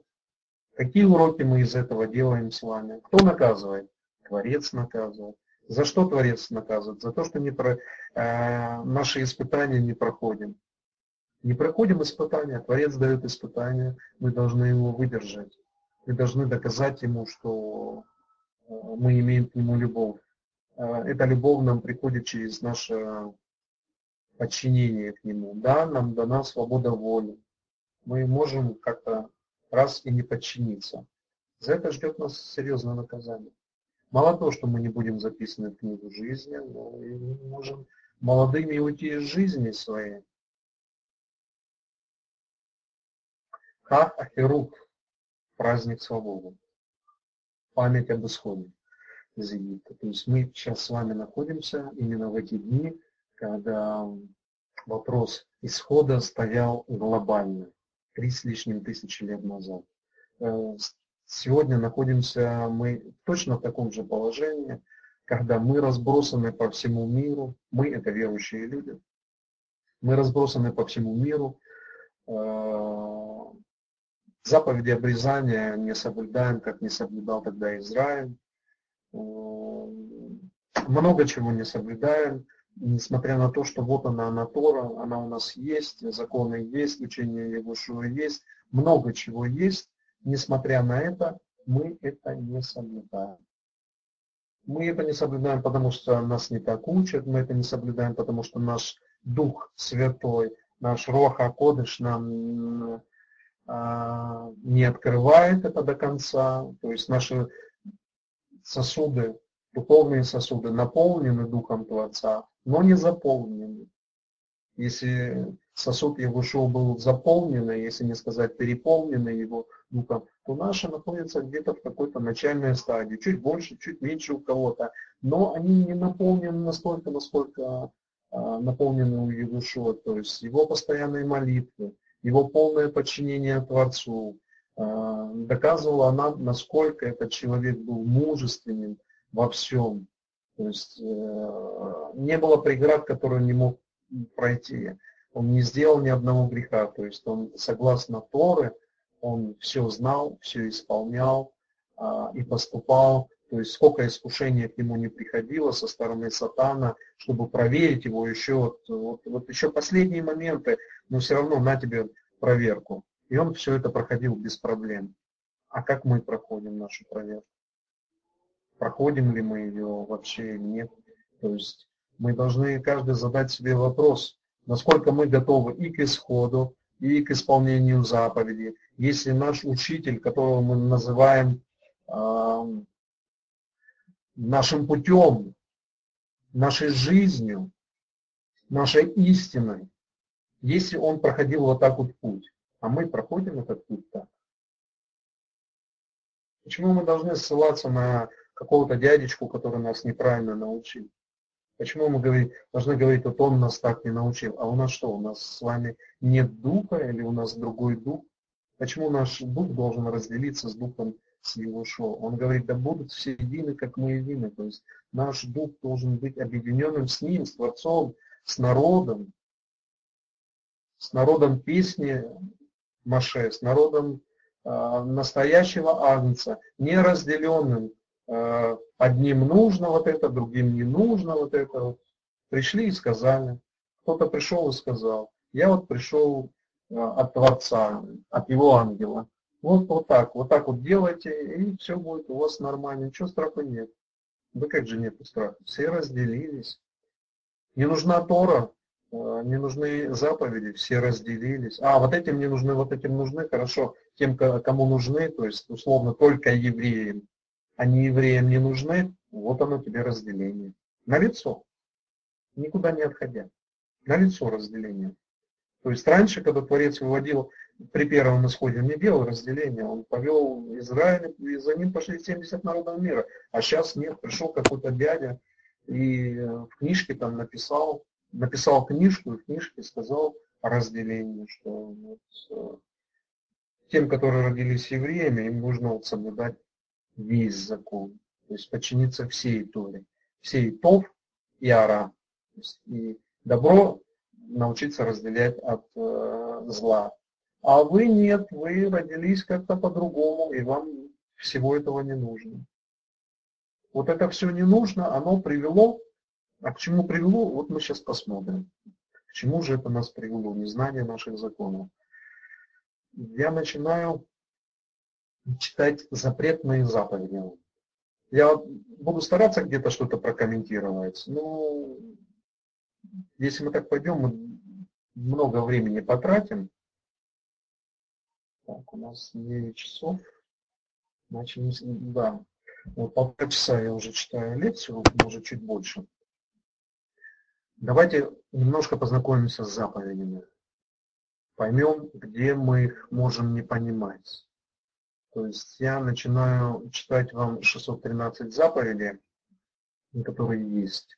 А, если кто-то хочет перепроверяться, какие-то места, но я не буду называть, где это написано, или буду называть, сейчас я быстренько решу. Единственное, чтобы вы все понимали, что синодальный перевод русский, он не во всех местах соответствует э, тому, что написано еврейских источниках. То есть в синодальном переводе э, есть многие неточности. То есть в еврейских переводах это, допустим, может быть э, в одном месте написано, в синодальном это где-то в другом стиху будет написано. Ну, есть такие тоже вещи. Чтобы понимали, насколько все неоднородно и не гладко в этих вопросах я начинаю с запретных заповедей, да, чтобы мы знали, что нам запрещено и как нужно к, этим, к этому подходить. Первое. Не верить другим богам. Исход 20. 23. 20.3. Или двоеточие. Не верить другим богам. Не создавать изображения для поклонения. Вот я вам проговариваю, и вы должны себе понимать, где у нас есть изображения для поклонения. То есть, чтобы мы понимали, картину ясно увидели. Вот те, которые вне Торы, насколько они изменяют Торе, насколько они находятся под этим идолопоклонством, насколько они уязвимы, кому они в итоге служат, то есть служат ли они Творцу и любят ли они его, или все-таки они его не любят, то есть своим вот этим неверием, своим непринятием они от него отрекаются от Творца. Соответственно, он от них тоже отречется. Так, без вариантов даже. Даже обсуждать незачем. То есть это беззаконники, которым будет сказано Евушо, который придет на судный день, Евушо придет в судный день, чтобы разделить на послушных от непослушных. Сейчас наша задача какая? Научиться быть послушными, чтобы не пришли и нам не сказали, отойдите от меня, делающие беззаконие. То есть мы учимся законам, чтобы нам не было сказано, отойдите от меня, делающие беззаконие. Не верить другим богам не создавать изображения для поклонения, не создавать идолов даже для других людей, не делать скульптурных изображений для поклонения, не поклоняться идолам, не служить идолам, не посвящать детей Молоху, не обращаться к вызывателям духа, не обращаться к оракулам, Понятное дело, что здесь э, указывается каждое место, где про это говорится. Некоторые заповеди будут повторяться, чтобы вы понимали, что э, многие вещи Творец многократно повторил. Многократно. То есть есть вещи, которые повторяются до шести раз. Не воздвигать, э, не изучать ритуалы идолопоклонства. Не воздвигать столб, которому люди станут поклоняться не делать резных изваяний и не преклоняться пред ними, не сажать деревья в священном месте, не упоминать имени другого божества. Я думаю, понимают все, о чем говорят. Если не понимают, то есть, э, когда э, упоминают имена других божеств, то они нарушают тем самым заповедь Творца не склонять народ к идолопоклонству, не убеждать израильтянина поклоняться ему.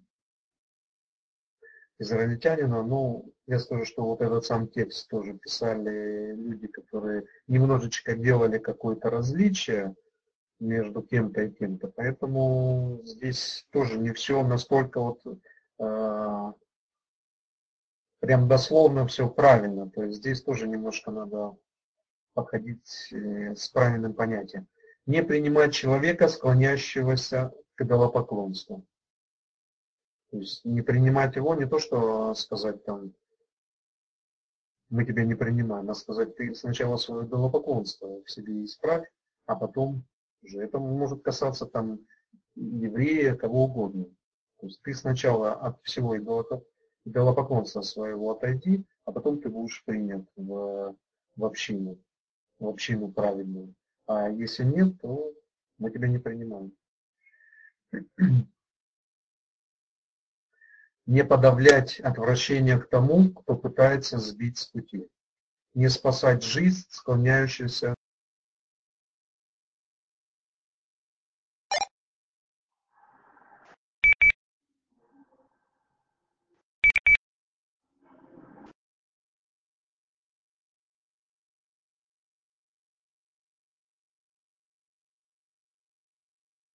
немножечко чего-то как-то почему-то. А, я продолжаю дальше. Не гадать по приметам, не заниматься колдовством, не использовать заклинания, не обращаться к некроманам, не обращаться к оракулам, не пытаться получить информацию у мертвых.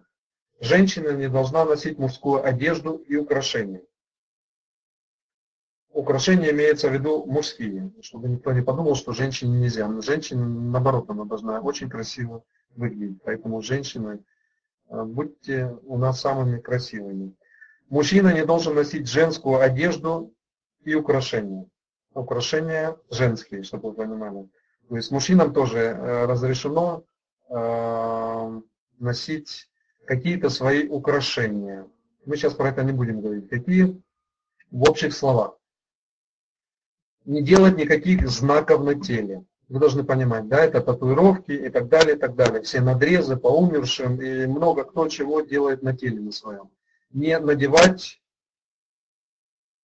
э, шатнес, запретную смесь, кадален и шерсть вместе в одной одежде не обрезать, сбривать волосы на висках. То есть, чтобы не, не были похожи на панков, когда выбривают себе полностью виски, делают какие-то прически. То есть, вот такие вот э, общепринятые сегодня в, человечестве, а в человечестве э, для мужчины прически, где э, волосы довольно такие короткие, ну, среднестатистические такие европейские стандарты, скажем так, это все нормально. Если оно сбривается у нас волосы на висках, то все это плохо. Не портить, сбривать края бороды. Ну, не буду сейчас эту тему поднимать. Она долгая. Не делать надрезы на теле. Не поселяться в Египте. Э, тему эту подниму немножечко, потому что она важна. Она касается всех. Не поселяться в Египте. Что такое Египет? Э, чтобы мы поняли. Это во-первых, Творец сказал, а, чтобы наши границы, границы Израиля, он их заключил, они в Торе есть, находятся от Нила до Ефрата. Нил – это Египет, чтобы вы понимали. А, Эфрат – это ну, крайне восточная часть, а, крайне восточная часть там, пределов Саудовской Аравии, и заскакивает и в Иран, вот, Иорданию захватывает всю. Поэтому, когда нам говорится не поселяться в Египте, мы можем это понимать с двух сторон. А, с одной стороны, это конкретно в Египте, то есть в стране, которая не живет по законам Творца. Вот четкое ограничение для себя. Всякая страна, которая не живет по закону Творца, это Египет вне зависимости, как она называется. Соединенные Штаты, Россия, Америка, Южная, там, не знаю, как бы она ни называлась, если эта страна и во главе ее не стоит закон Творца с его заповедями, есть нарушение заповеди. То есть вот это должно быть нам понятно и слышно, как отче наш, вот мы знаем молитву, э, и до конца ее многие не понимаем, но научимся понимать. Вот точно так же нам и должно понятно, что все наше нахождение в Египте за пределами Эрец Израиль и до Нила это все тоже Эрец Израиль, а сегодня это Египет, по идее из такой заповеди можно понять, что там нельзя поселяться. Нет, как раз таки это является Эрец Израиль, то есть страной Израиля и землей Израиля. И чтобы нам совершить эту заповедь и показать нашу святость, и показать Творцу, что мы ее исполнили, нам нужно именно там поселиться, до Нила. То есть мы должны до Нила находиться, находиться в той стране, которая называется нашей страной, Эрец Израиль. То есть все это нам предстоит, нам предстоит, нашему исходу, к которому мы все не просто готовимся, а должны быть готовы. Все это ложится, соблюдение вот этих заповедей, то есть ложится на наши плечи. Наша любовь – это доказать Творцу, что мы готовы это делать. В этом наша любовь. А также Египет может находиться, также Египет может находиться внутри нас. То есть внутри нас. Мы должны это рабство, рабство внутри нас выгнать. То есть мы не должны быть рабом этого мира, рабом там э, законов этого мира, в котором живет этот мир. То есть, как бы они ни назывались, западный закон, там, восточный, еще там какой-то закон. Все они никак не соотносятся с законом Творца, никак. То есть они нарушают его. И вот этот Египет внутренний, внутреннее рабство мы тоже должны себя выгнать. Если мы его не выгоняем из себя, мы также нарушители против Творца. Мы книгу, книгу жизни таким же образом можем быть не записаны. Избегать блуда, блуда сердца и очей. Не заключать союз с семью народами Ханаана. Не жалеть жизни представителей этих народов. После того, как мы вошли в новый союз э, с Творцом, Творец нам попускает многие вещи, потому что сам, сам Израиль, э, весь Израиль, то есть Ам Израиль, растворился на сегодняшний день в этих народах. То есть, когда нам говорится не заключать союз с семью народами Ханаана, мы должны себе понимать, что сегодня многие наши же братья, мы сами находимся в этих народах. То есть на сегодняшний момент, так как все уже во всех народах, и все растворились в этих народах, и э, стали как одно целое с этими народами, то есть исполнить вот такую заповедь, ну, невозможно, не представляется возможным, потому что там везде находится, среди этих народов везде находится, находимся мы сами. Теперь что нам стоит сделать из всего этого выйти? То есть с этими народами, народами не соблюдающими, нам нужно порвать связь все и прийти э, к Творцу, то есть идти в его исход. 49. Не жалеть жизни представителей этих народов. Ну, то же самое с этим все ясно. Не проявлять милость к идолопоклонникам. Не позволять идолопоклонникам селиться в Израиле. Ну, скажу про эту заповедь. Сегодня идолопоклонников в Израиле множество. Сегодня в Израиле множество атеистов. Кто из них лучше, кто из них хуже, ну, должны себе понимать, да, тот, кто поклоняется неверно, или тот, кто вообще не поклоняется Творцу. То есть Здесь тоже есть рассуждение у наших мудрецов, кто лучше, кто хуже. По мне, что одни плохо поступают, что вторые поступают плохо. Поэтому я их особо сильно не хочу различать. Единственное, для а, одни для меня являются все-таки правда верующими, только неправильно верующими. И задача стоит их исправлять для них же пользы, для их же пользы, для них ну, такое же понимание у меня есть и к атеистам, то есть их тоже исправлять нужно. Кто это будет делать? Мы с вами, Творец, то есть всеми силами. Тот, кто не будет исправляться, ну, участь у него плачевная. То есть в Псалме первом об этом сказано, какая участь для них всех будет. И не только ну, в Псалме сказано, это сказано и в Новом Завете, это сказано и в Коране, что будет с теми, которые не соответствуют а, служению Творцу истина. Не жениться, не выходить замуж за еретиков. Не вступать в брак с мужчинами из аманитян и моавитян.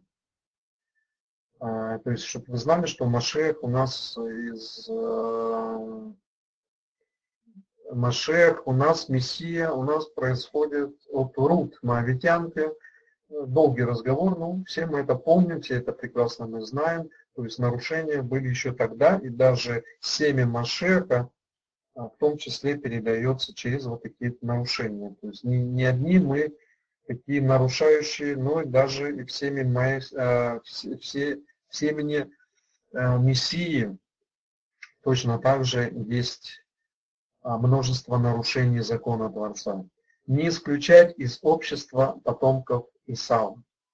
Не исключать из общества потомков египтян, не идти на мирный договор с Амоном или Муавом, не рубить плодовые деревья во время осады, не бояться еретиков во время войны, не забывать, какое зло причинил нам Амалек, не поносить великое имя.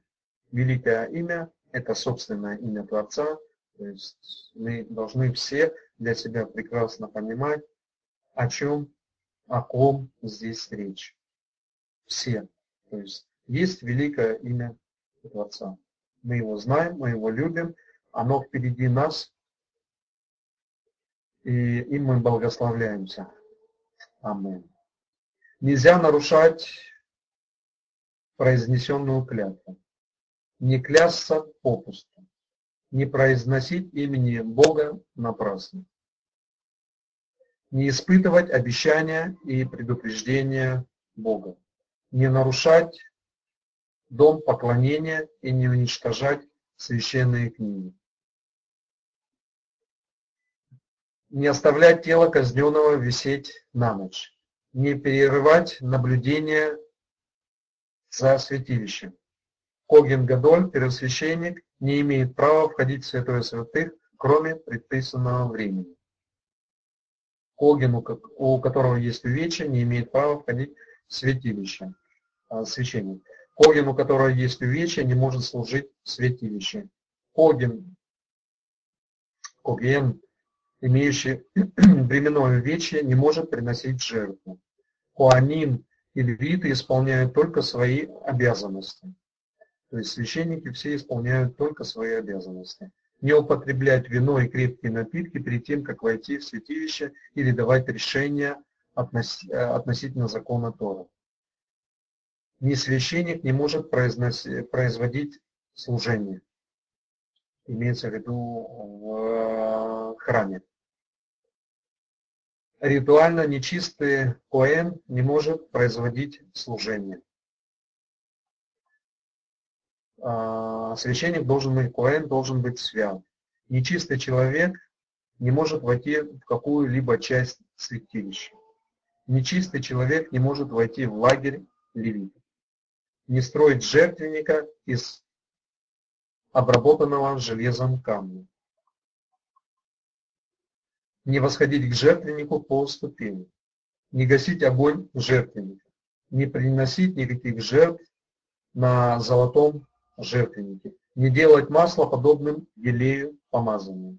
Не помазывать никого елеем помазания, кроме первосвященника и царя. Не делать воскурение, подобные храмовым не вынимать шесты из колец ковчега, не снимать наперстник с ефода. Край одежды Коэна не должны рваться. А край одежды Коэна не должны рваться. Хорошо это к относится. Не приносить жертв вне пределов двора храма. Не приносить жертву а, в жертву животных вне дворов храма. Не посвящать Богу животное с изъяном не приносить в дар Богу животное с изъяном, не проливать кровь животного с изъяном на жертвенника. То есть сколько раз много говорится про животное, у которого есть изъян. То есть оно повторяется и повторяется и повторяется.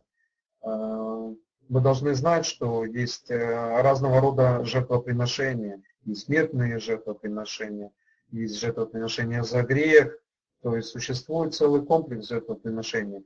Христианство, христианство, которое отошло от Торы, которое отделено от э, нее и далеко от нее, то есть далеко от святости, а номинальное христианство имею в виду, а, пришло к такому выводу, что вообще никакие жертвоприношения не нужны. То есть все жертвоприношения связаны а, жертва с Ягушом. Это неправильное понимание совершенно закона, то есть э, непонимание вещей, для чего нужна была жертва Егушо, то есть э, какую жертву он являет, и, и э, какой он является, и какие жертвы в данном случае, про которые говорится. То есть это не одно и то же, это совершенно разные жертвоприношения.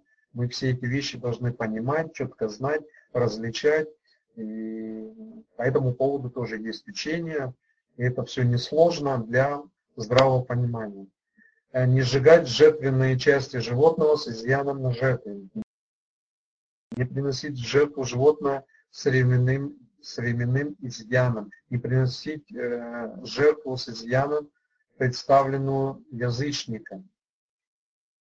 То есть, чтобы было понятно, что язычник, он и есть язычник, он отделенный совсем от народа. Поэтому и и жертва, жертва, то есть животное от него, не считаются достаточно кошерными, потому что, потому что он не так относился к животному и так далее и тому подобное. То есть закон все подводит к тому, что только народ Творца может определять, что есть правильно, а что есть неправильно. То есть его народ определяет, что есть кошерное, что есть некошерное. Все эти разделения, они четко связаны с друг другом, и если их не знать, то весь комплекс просто нарушается, если не сказать больше, разрушается или заменяется на что-то другое.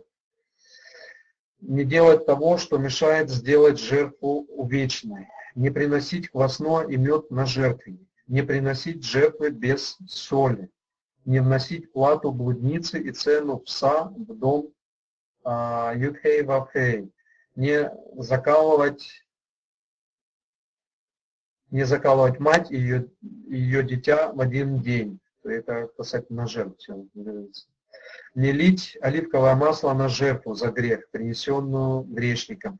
Не класть ладан на жертву за грех, принесенную грешником. Не возливать оливковое масло на приношение ревности. Не класть ладан на приношение ревности. Не заменять животное, освященное для жертвы. Не заменять одно священное приношение на другое. Не выкупать первородное чистого скота, волов, овец, коз. Не продавать десятину из скота, не продавать посвященную, э, посвященную, то, что является херем, собственность. Не выкупать э, посвященную землю без особого заявления о цели. Не отделять голову птицы, принесенной в жертву за грех, не выполнять никакую работу с помощью первородных животных, не стричь первородного животного, не резать пасхальную жертву, э, жертву которая является карбантест, пока хамец еще находится во владении. Не оставлять ничего от жертвенного мяса до утра.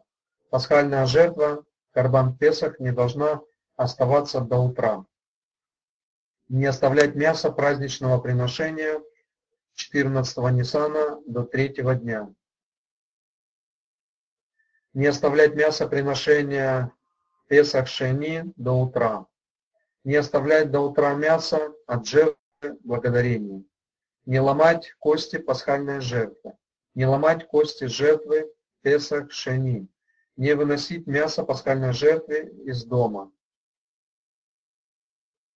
не печь, как заквашенный хлеб, остаток хлебного приношения, не есть мясо пасхальной жертвы сырым или вареным, не позволять поселенству есть пасхальное приношение. Необрезанный не должен есть пасхальное приношение.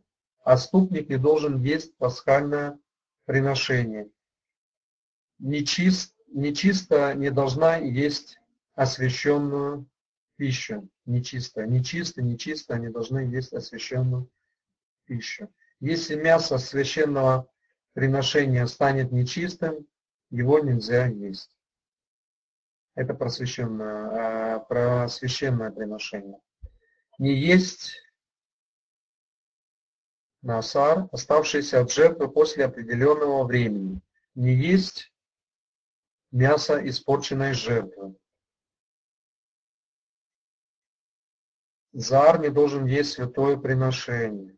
Тот, кто живет у священника или работает у него, не должен есть святых приношений. Необрезанный не должен есть трума запрещен. Нечистый куэн не должен есть святых приношений. Дочь священника, вышла замуж за постороннего, не должна есть святое приношение. Не есть хлебное приношение священника. Нельзя есть приношение за грех, кровь которого вносит в святилище. Не есть запрещенное приношение. Не есть невыкупленное вторую десятину от зерна вне Иерусалима. Не пить невыкупленную вторую десятину от вина вне Иерусалима. Не есть невыкупленную вторую десятину от масла вне Иерусалима. Не есть первенцев скота вне Иерусалима. Не есть жертву за грех и жертву повинности вне двора святилища. Не есть мясо жертвы всесожжения. Не есть другие священные приношения перед тем, как жертвенник окропится кровью. Зар не должен есть наиболее священные приношения. А священник не должен есть первые плоды вне Иерусалима. Священник это коин, тот, который служит именно в, а, в храме. Не есть невыкупленную вторую десятину в нечисто даже в Иерусалиме. Не есть вторую десятину во время оплакивания. Не тратить деньги на выкуп второй десятины ни на что, кроме еды. Так, не дошли.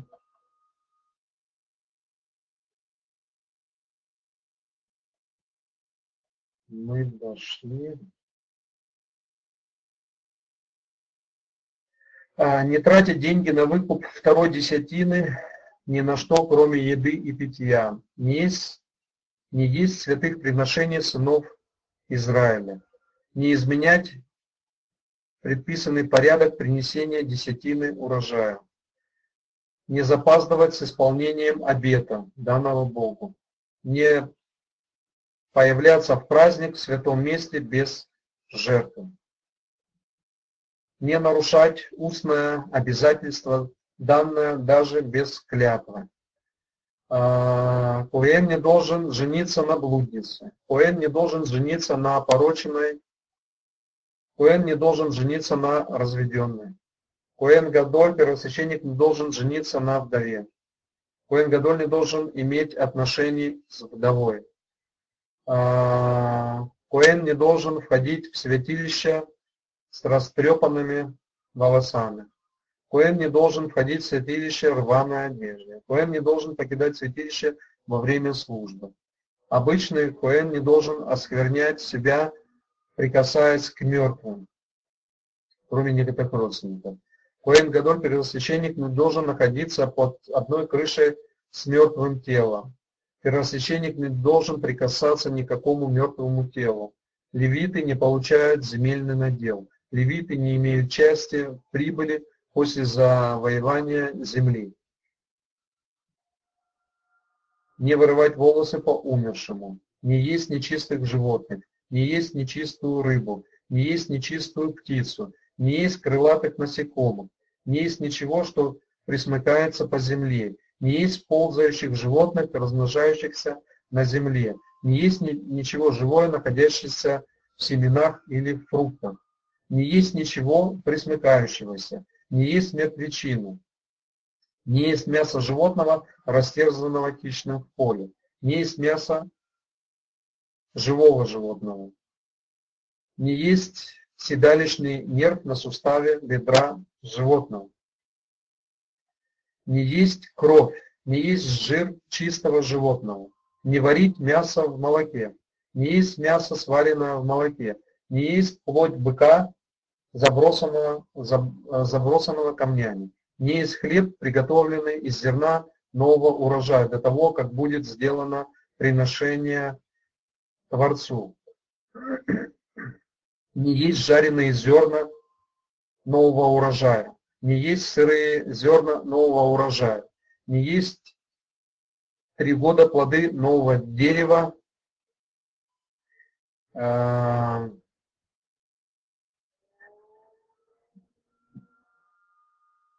есть а, три года плоды нового дерева, они считаются необрезанными. Орла, орла это обрезание. Не есть виноград из виноградника, засеянного двумя родами семян. Не пить вино возлияния для идолопоклонства. Не есть и не пить с излишком. То есть не обжираться. В прямом понимании не отпиваться. Не есть в Йом-Кипур. Не есть хамец квасное в Песах. Не иметь примесь хамец в Песах. Не есть хамец Э, хамец – это то, что квасное. После полудня 14 Ниссана в домах не должно быть никакого э, хамец во время Песах, э, квасного во время Песах. Не иметь квасное во время Песаха. Назарей не должен пить вино. Э, Назарей не должен есть виноград, Назарей не должен есть изюм, Назарей не должен есть косточек винограда, Назарей не должен есть кожуры винограда, Назарей не должен осквернять себя прикосновением к мертвым, Назарей не должен осквернять себя, входя в дом, где есть покойник, а Назарей не должен бриться. э, не сжинать полностью края поля, чтобы оставить бедным, не подбирать оставшегося от жатвы, не собирать полностью урожай виноградники, не поднимать ягоды, упавшие в винограднике, не возвращаться за забытым снопом, не сажать на одном поле разные виды семян, не сажать зерно или овощи в винограднике, не скрещивать скот с другими видами, не работать с двумя животными разных видов одновременно, не заграждать рта молотящему валу, не обрабатывать землю в седьмой, то есть субботний год, не обрезать деревья в седьмой год, не собирать в седьмой год растения, которые выросли сами по себе, не собирать в седьмой год плоды, которые выросли сами по себе, не обрабатывать землю в юбилейный год, не собирать того, что само вырастает на земле в юбилейный год, не собирать плоды в юбилейный год, не продавать навсегда землю в Эрис Израиль, не продавать незастроенные земли левитов, не оставлять левитов, не требовать выплаты долгов в субботний год, не удерживаться от одалживания денег перед субботним годом, не удерживаться от проявления милосердия к брату в нужде, не отпускать раба еврея с пустыми руками. Евреи, это имеется в виду народ Израиля, чтобы все понимали, то есть народ, весь народ, не только вот конкретно а, рожденного евреем, но и все, кто в народе находится, то есть тот, кто называется Ам Израиль. Не требовать плату от должника, не способного заплатить. Не одалживать деньги под процент, не брать процента с брата, не участвовать в займе под процент, не удерживать плату работника до утра, то есть всегда вовремя расплачиваться, не забирать насильно залог у должника, не удерживать залог бедного человека, не брать залог у вдовы, не брать в залог домашней утвари, не похищать человека, не красть деньги не заниматься грабежом, не нарушать межи ближнего, не удерживать неправедно то, что должен ближнему, не отказываться признавать долги, не лжесвидетельствовать, отказываясь от долгов, не обижать друг друга при покупке или продаже, не обижать друг друга на слова, не обижать прозелита словами, не притеснять прозелита, не выдавать беглого раба, не притеснять бег, бег, а, беглого раба, не выдавать беглого раба, не притеснять беглого раба, не притеснять вдову и сироту, не налагать на раба еврея, написано здесь, рабская работа. Еврея я уже объяснил, что это относится к каждому, кто находится в завете. Не продавать рабов евреев на публичном аукционе не господствовать над рабами-евреями жестокостью, не позволять пришельцу обращаться с рабом-евреем жестокостью, не продавать рабыню еврейку, не лишать свою жену или выданную замуж служанку еврейку пищи, одежды, супружеской близости, не продавать пленную женщину, не обращать пленную женщину в рабство, не завидовать чужой собственности, не желать чужой собственности. Наемный рабочий не должен собирать урожай в свой сосуд. Наемный рабочий не должен заносить серп свой на жатву, ближнего для своей выгоды. Не уклоняться от хранения потерянной кем-то собственности.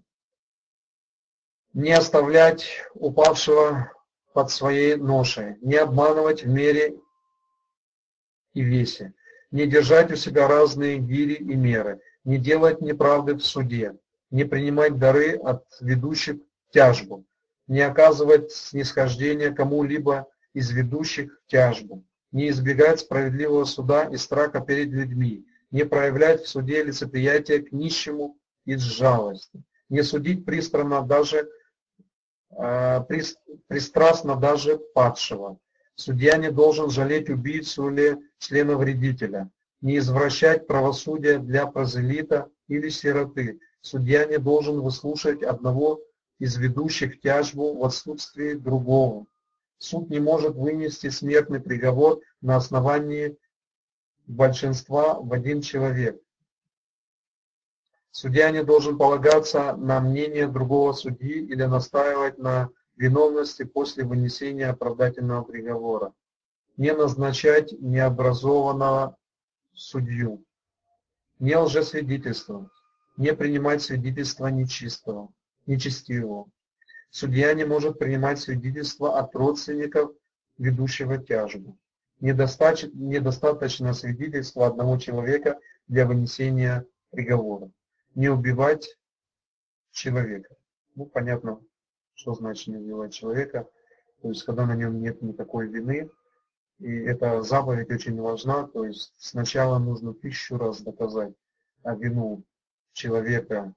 А, и а, справедливость заключается в том, чтобы всеми силами защитить человека от того, чтобы он не был убит понапрасну и не был убит э, вместо чьей-то другой, чужой, чужой вины, как мы на сегодня знаем, что вот все время выходят где-то случаи там, несправедливых судов, неточных судов, э, за границей, где-то там, э, ну, в разных странах, можно говорить, там, и в Америке, и в других странах, где люди сидят по 20, по 30 лет, и э, потом оказывается, что они не были виновными. То есть по какому-то или лжесвидетельству, или неряшному наблюдению. Вы можете себе представить, что невинный человек там 20, 30, 40 лет отсидел э, такие огромные сроки, то есть его ну, только по чьей-то по халатности, суда, то есть а, настоящий суд, который стоит на принципах Творца, он не может делать и не должен делать такие ошибки. А, то есть Творец требует от нас, чтобы суд был справедливый. Мнение сегодня, что большинства христианства – что суд отсутствует, то есть это люди просто, которые ну, не понимают ни Писания, не понимают ни того, чему учил Егушуа, то есть они говорят, что суд уже не должен быть и суда не может быть. То есть все это неверное учение, и к ним нужно подходить крайне, крайне, крайне с большим пониманием. То есть нужно научиться понимать все то, в чем были учения и к чему они приводили. То есть все это нужно научиться понимать. Нельзя судить человека на смерть на основании косвенных улик. Свидетель не должен действовать как адвокат. Нельзя предавать смерти убийцу без суда. Не жалеть того, кто нападет на человека с целью убить его. Не наказывать человека за грех, совершенный по принуждению не брать выкупа за жизнь убийцы, совершившего, э, совершившего непреднамеренное убийство. Не брать выкуп за жизнь, совершившего преднамеренное убийство. Не оставлять спокойным, не оставаться спокойным, когда жизнь ближнего в опасности. Не оставлять источники опасности в личных и общественных владениях. Не давать дурного совета не подвергать человека чрезмерно суровому телесному наказанию. Не быть сплетником, не испытывать ненависти к своему брату, не позорить человека публично, не мстить, не таить злобу на окружающих, не забирать из птичьего гнезда и мать и птенцов, не брить прошли проплешину прокаженного, не срезать и не прижигать признаки проказа, не обрабатывать долину, в которой убивают телицу, не оставлять колдунью в живых, не забирать из дома молодого мужа на протяжении года после свадьбы.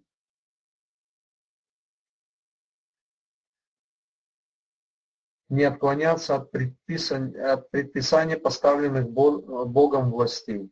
Не отклоняться от предписаний, поставленных Богом властей. Не добавлять к письменному или устному закону. Ну, чтобы вы понимали, устному закону это уже здесь интерпретации написаны. Вот, э, сказано не добавлять, потому что под устным законом можно все понимать. То есть устный закон это может быть огромный комплекс, который добавлять и добавлять туда, и можно все это называть устным, устным, устным. И это устный закон, и то устный закон, и вон то устный закон, и вот это устный закон, и все это как бы свято. То есть э, в данном случае нужно конкретно понимать, о чем здесь речь, что не добавлять к закону. Не убавлять от письменного и устного закона. Не умолять письменный или устный закон. Не проклинать правителя. Не проклинать какого-либо израильтянина. Не проклинать отца и мать. Не бить родителей. Не работать в шаббат. Не выходить в шаббат за пределы города. Не наказывать в шаббат. Не работать в первый день Песаха. Не работать в седьмой день Песаха. Не работать в день приношения хлебов потрясания приношения. Не работать в Рош Хашана. А, не работать в первый день Сукота. Не работать в праздник Кущей. Не работать в Йом Кипур. Не иметь половых отношений со своей матерью.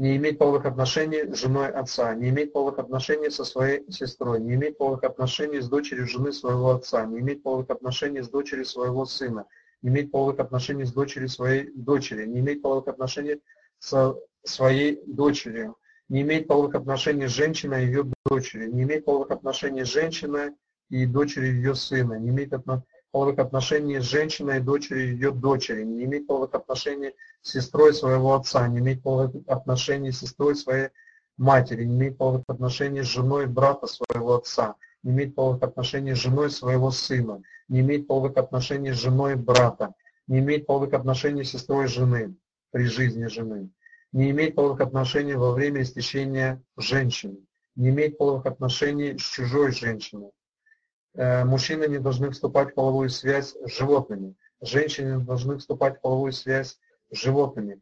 Мужчина не должен вступать э, в половую связь с мужчиной.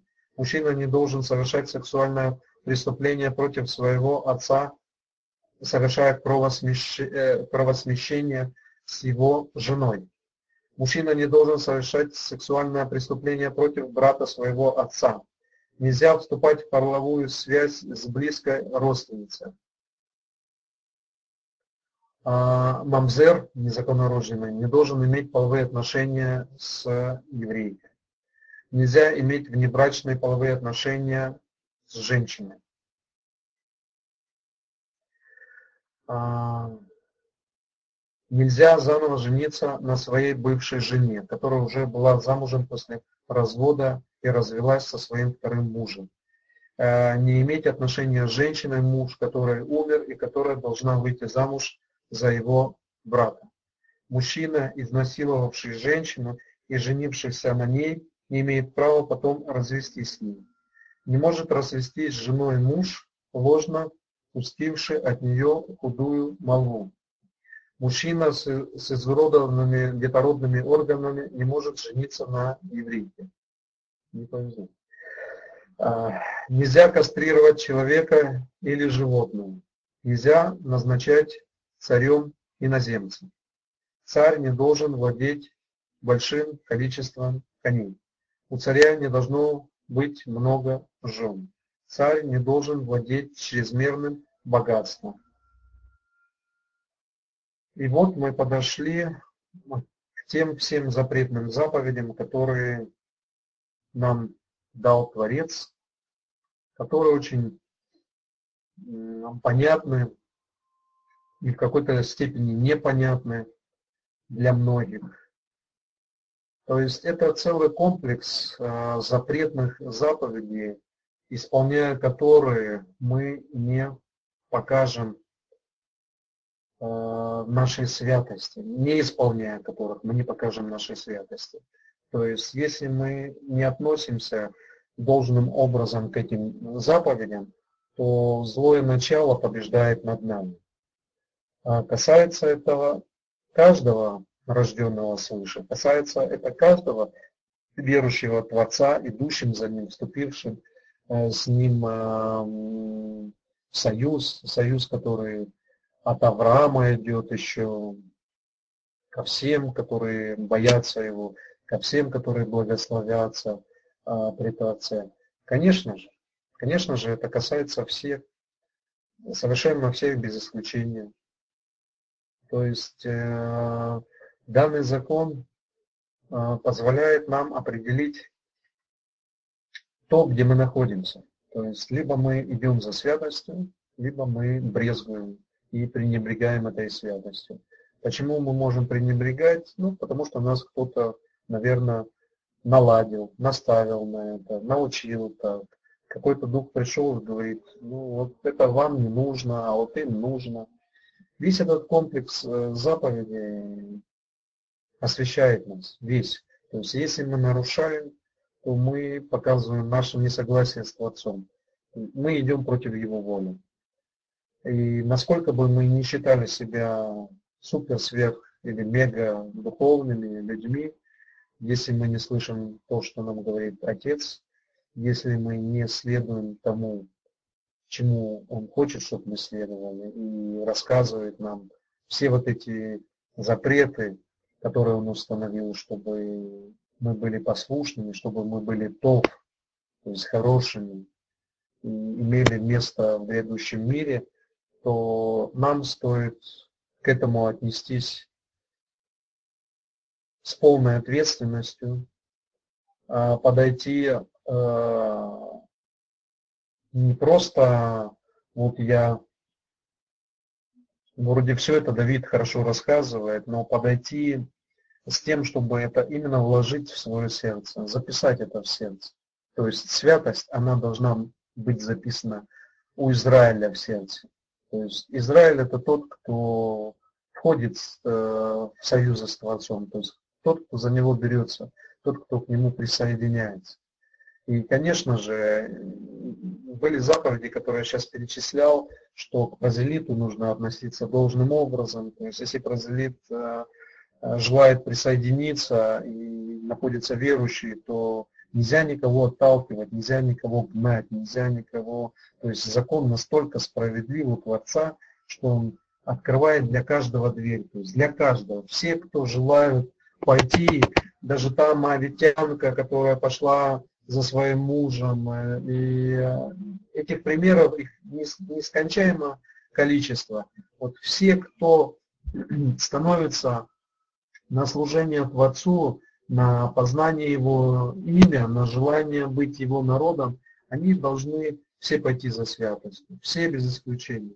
Кто не идет за этой святостью, кто не поселяет э, в своем сердце заповеди и не желает всем своим разумением, всеми своими силами возлюбить Творца настолько, чтобы все это исполнить, чтобы быть рядом с Его шо, то есть идти за ним, э, считать его своим Машехом не потому, что он за тебя все исполнил, то есть и предал при этом свою жизнь. Мы не должны забывать, что э, жизнь была отдана. То есть кто из нас готов сегодня отдать свою жизнь? Ну, не найдется. Не будет, не будет таких много, которые готовы будут отдать, вот, как он поступил, чтобы отдать жизнь за близких, за за всех, за всех, за всех грешников, что там близких, не только за папу, за маму там и за своих детей и так далее, а за всех, за всех без исключения.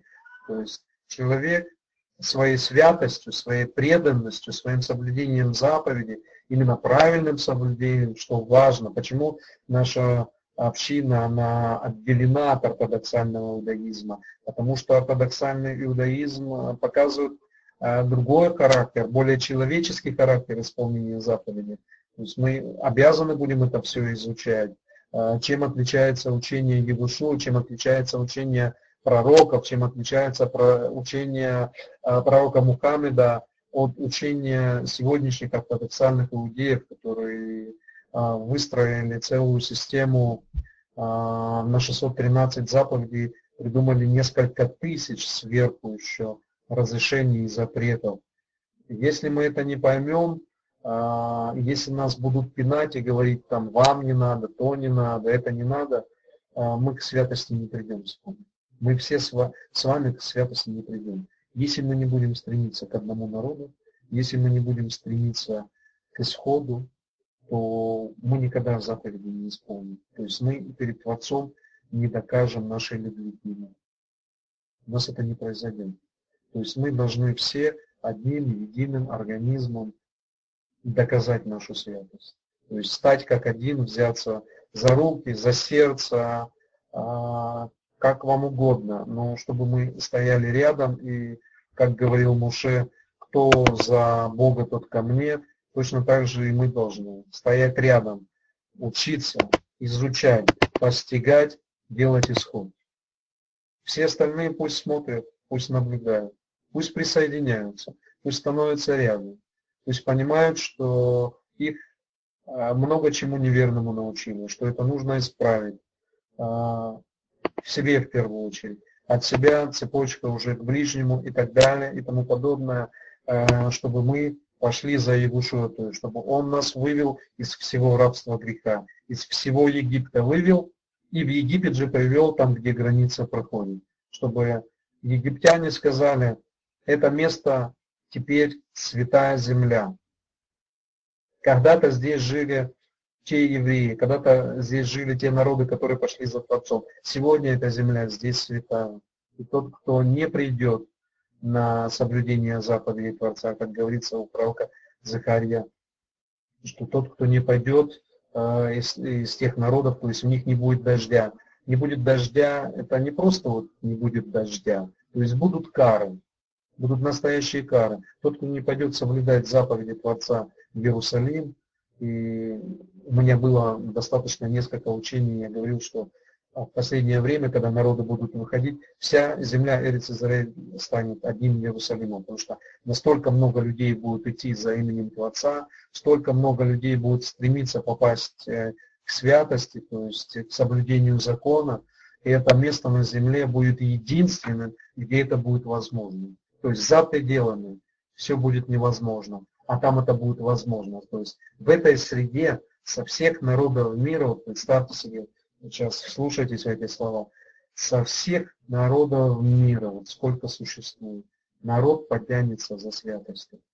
Во всей стране придут люди разноязычные, по виду разные, но всех их будет объединять только одно – желание служить Творцу так, как Он этого хочет.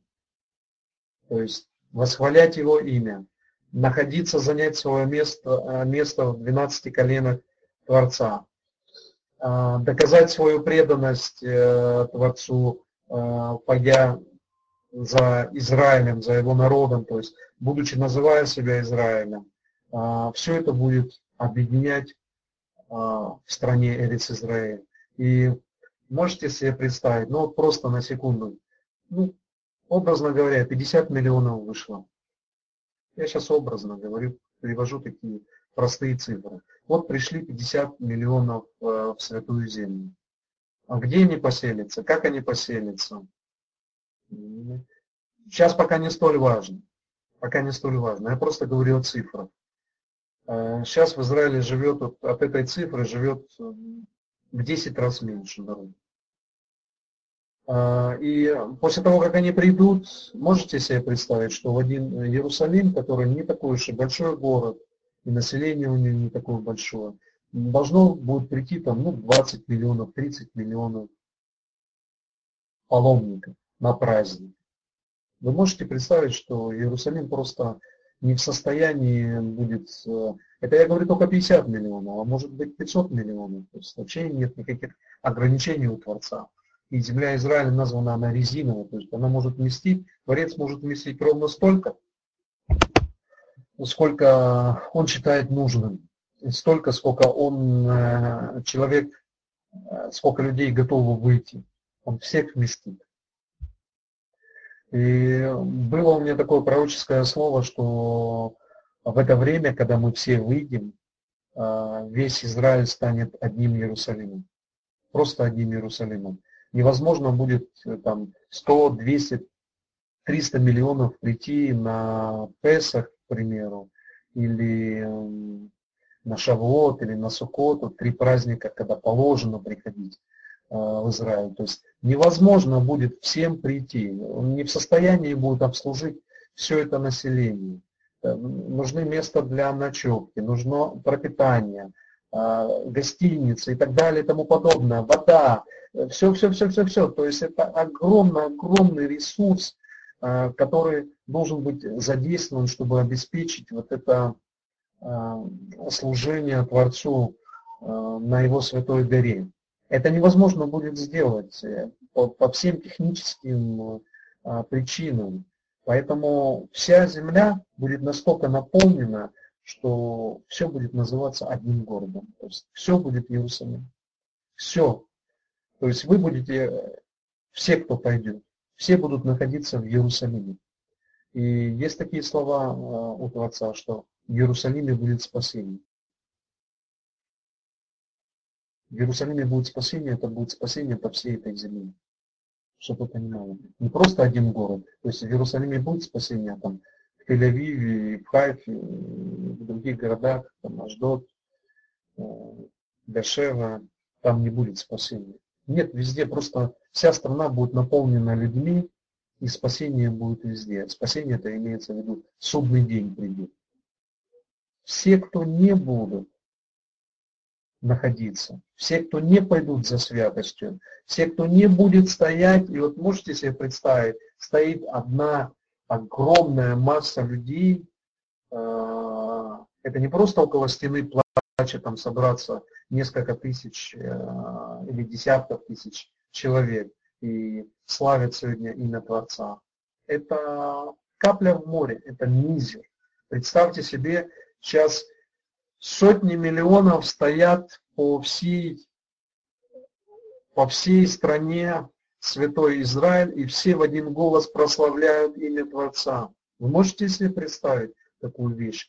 500 миллионов, к примеру, миллиард людей в одно время, и все стоят и восхваляют имя Творца, то есть воздают Ему славу, провозглашают все Его величество, благословляются в этом. Вы можете себе представить вот такую мощь.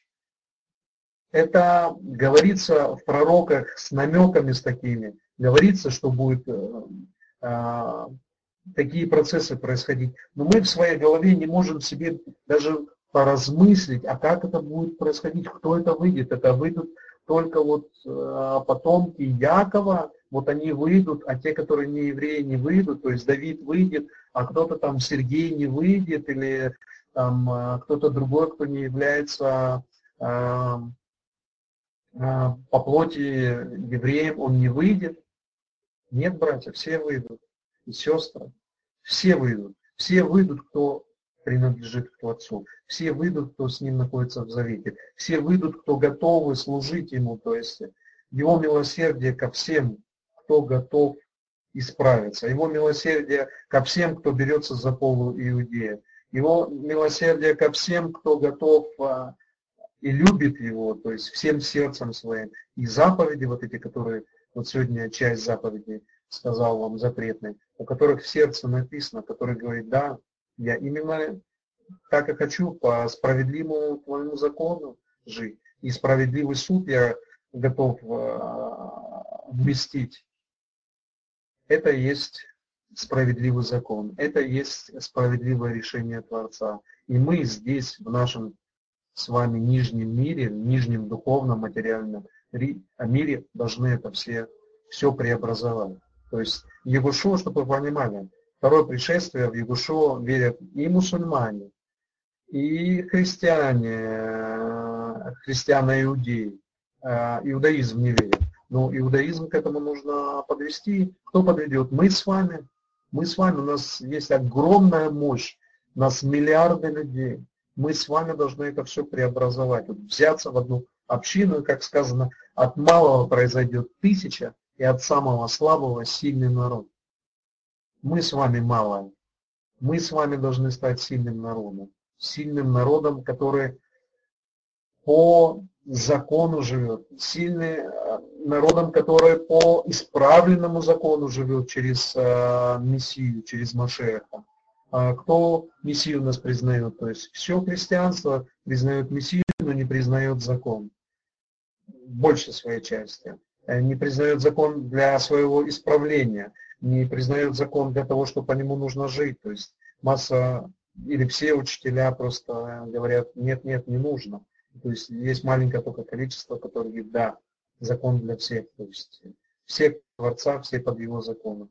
Все, кто говорит Моисей и Егошева вместе, кто за Бога, тот к нам. И поют одну песнь, песнь Моше и песнь э, Агнца. То есть это одна целая э, цепь.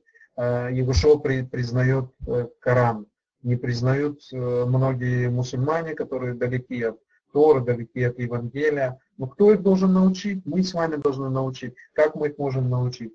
Э, познавая самим. То есть мы сами должны это познать, о чем говорит пророк, чему он учит. То есть, и все вот эти массы, которые верят в Егушуа, то, что он является Машеком, все должны объединиться вместе. То есть мы должны сделать наш исход. То есть и христианство, и ислам верят во второе пришествие а, Егушуа ну, в, большем, в, большей своей, а, в большем своем количестве. В исламе есть э, движения, которые не верят во второе пришествие, то есть такие тоже есть. Много чего есть, много чего есть. Вот, но факт тот, что признают, а раз признают, значит этому Мессии, этому Машеху нужно соответствовать. То есть не просто говорить, я его признаю, а если он является путем и истиной, и жизнью, значит нужно идти за ним. Если пророк Мухаммед говорит, это свет, Иешуа есть свет, а Машех это избранный человек из всего э, человечества, и мать его из всех э, жен, женщин, э, благословенно, то есть и. То есть это надо понимать, это надо разъяснять, это все должны понимать, и это нас всех объединяет. Нас всех, которые понимают вещи правильно. Те, которые не понимают вещи правильно, им нужно учиться, им нужно объяснять эти, э, все эти сложности, которые есть э, и в книгах святых, и э, в учениях. Для этого мы с вами объединяемся в общину, чтобы самим научиться правильно исполнять всю волю Творца, э, правильно понимать учение Евушуа, правильно понимать э, всех пророков, включая Мухаммеда, что он имел в виду, что вокруг Торы и вокруг Евангелия все богобоязненные должны объединиться. Вот чтобы все понимали, это и есть учение пророка Мухаммеда. То есть он помогает этому объединению. Сегодня в мире все учат разделению. Есть эта религия, есть та религия, есть вон та религия. Каждому свое. Или каждая религия говорит, а вы теперь должны стать такими, как мы, а мы такими, как вы. А, а иудаизм, а иудаизм говорит, а мы это мы, а они это они. Номинальное христианство говорит, все должны стать как мы. А номинальный ислам говорит, все должны стать как мы. Иудаизм говорит, мы это мы, вы это вы. До свидания. То есть нам ничего не нужно. Вот. Мессианский иудаизм тоже так говорит, есть мы евреи, Э, у них книга Деяний, это то же самое, что, то есть учение, учение Павла произошло, это мы, учение, мы, мы иудаизм, а вы, а вы, а вы отдельно, и у вас свои заповеди. То есть это он перенял, это он рассказал Луке, который написал Деяние, это в Деяниях написано. Написано от лица, что так постановили апостолы.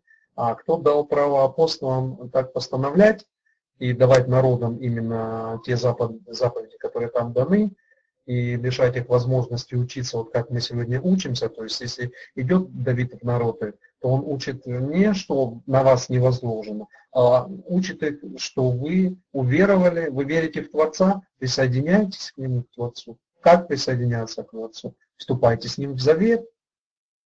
Один говорит, я еврей, полуверующий, другой говорит, я полуверующий, там, э, не еврей. Все законы для вас одинаковые.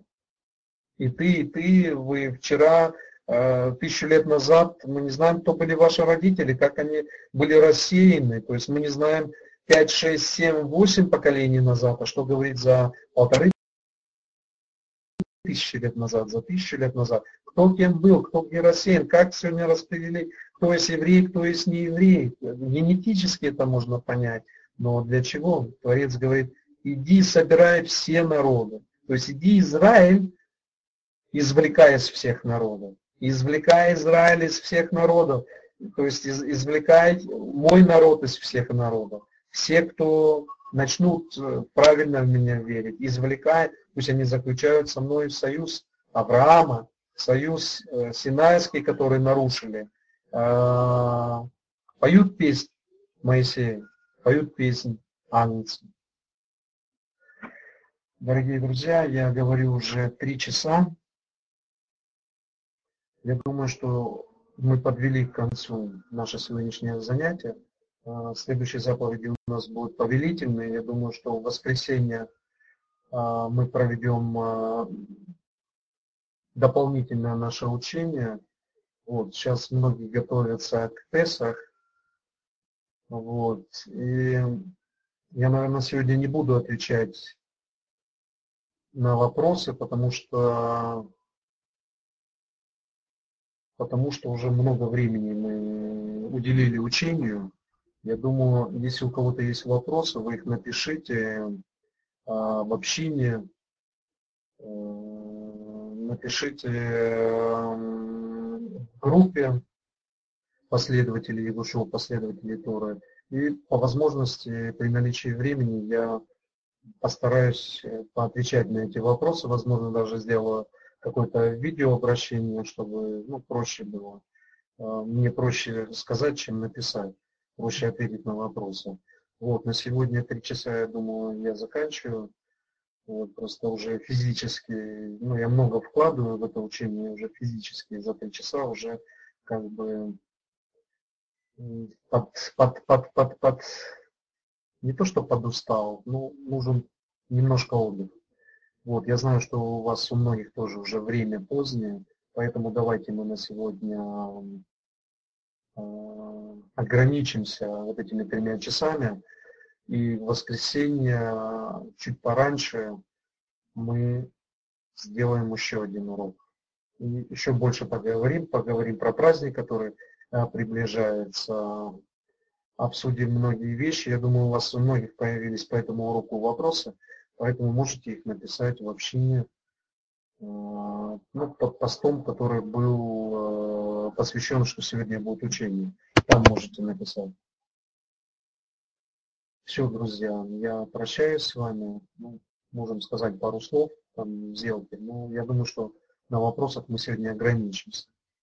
Вот, я благословляю всех вас, э, чтобы ваше сердце было открыто для принятия э, Духа Творца, то есть Роха Коды, чтобы полностью сосуд наполнялся его духом, то есть все то, что какие-то вот э, духи заблуждения где-то обвивали вот нас всех. Я про всех говорю, поверьте, я и про себя говорю, чтобы вот эти все духи заблуждения уходили от нас, и мы полностью наполнялись только Духом Творца, то есть вот как и душой был полностью, его сосуд полностью был наполнен Духом Творца. Не было у него ничего, ни сомнений.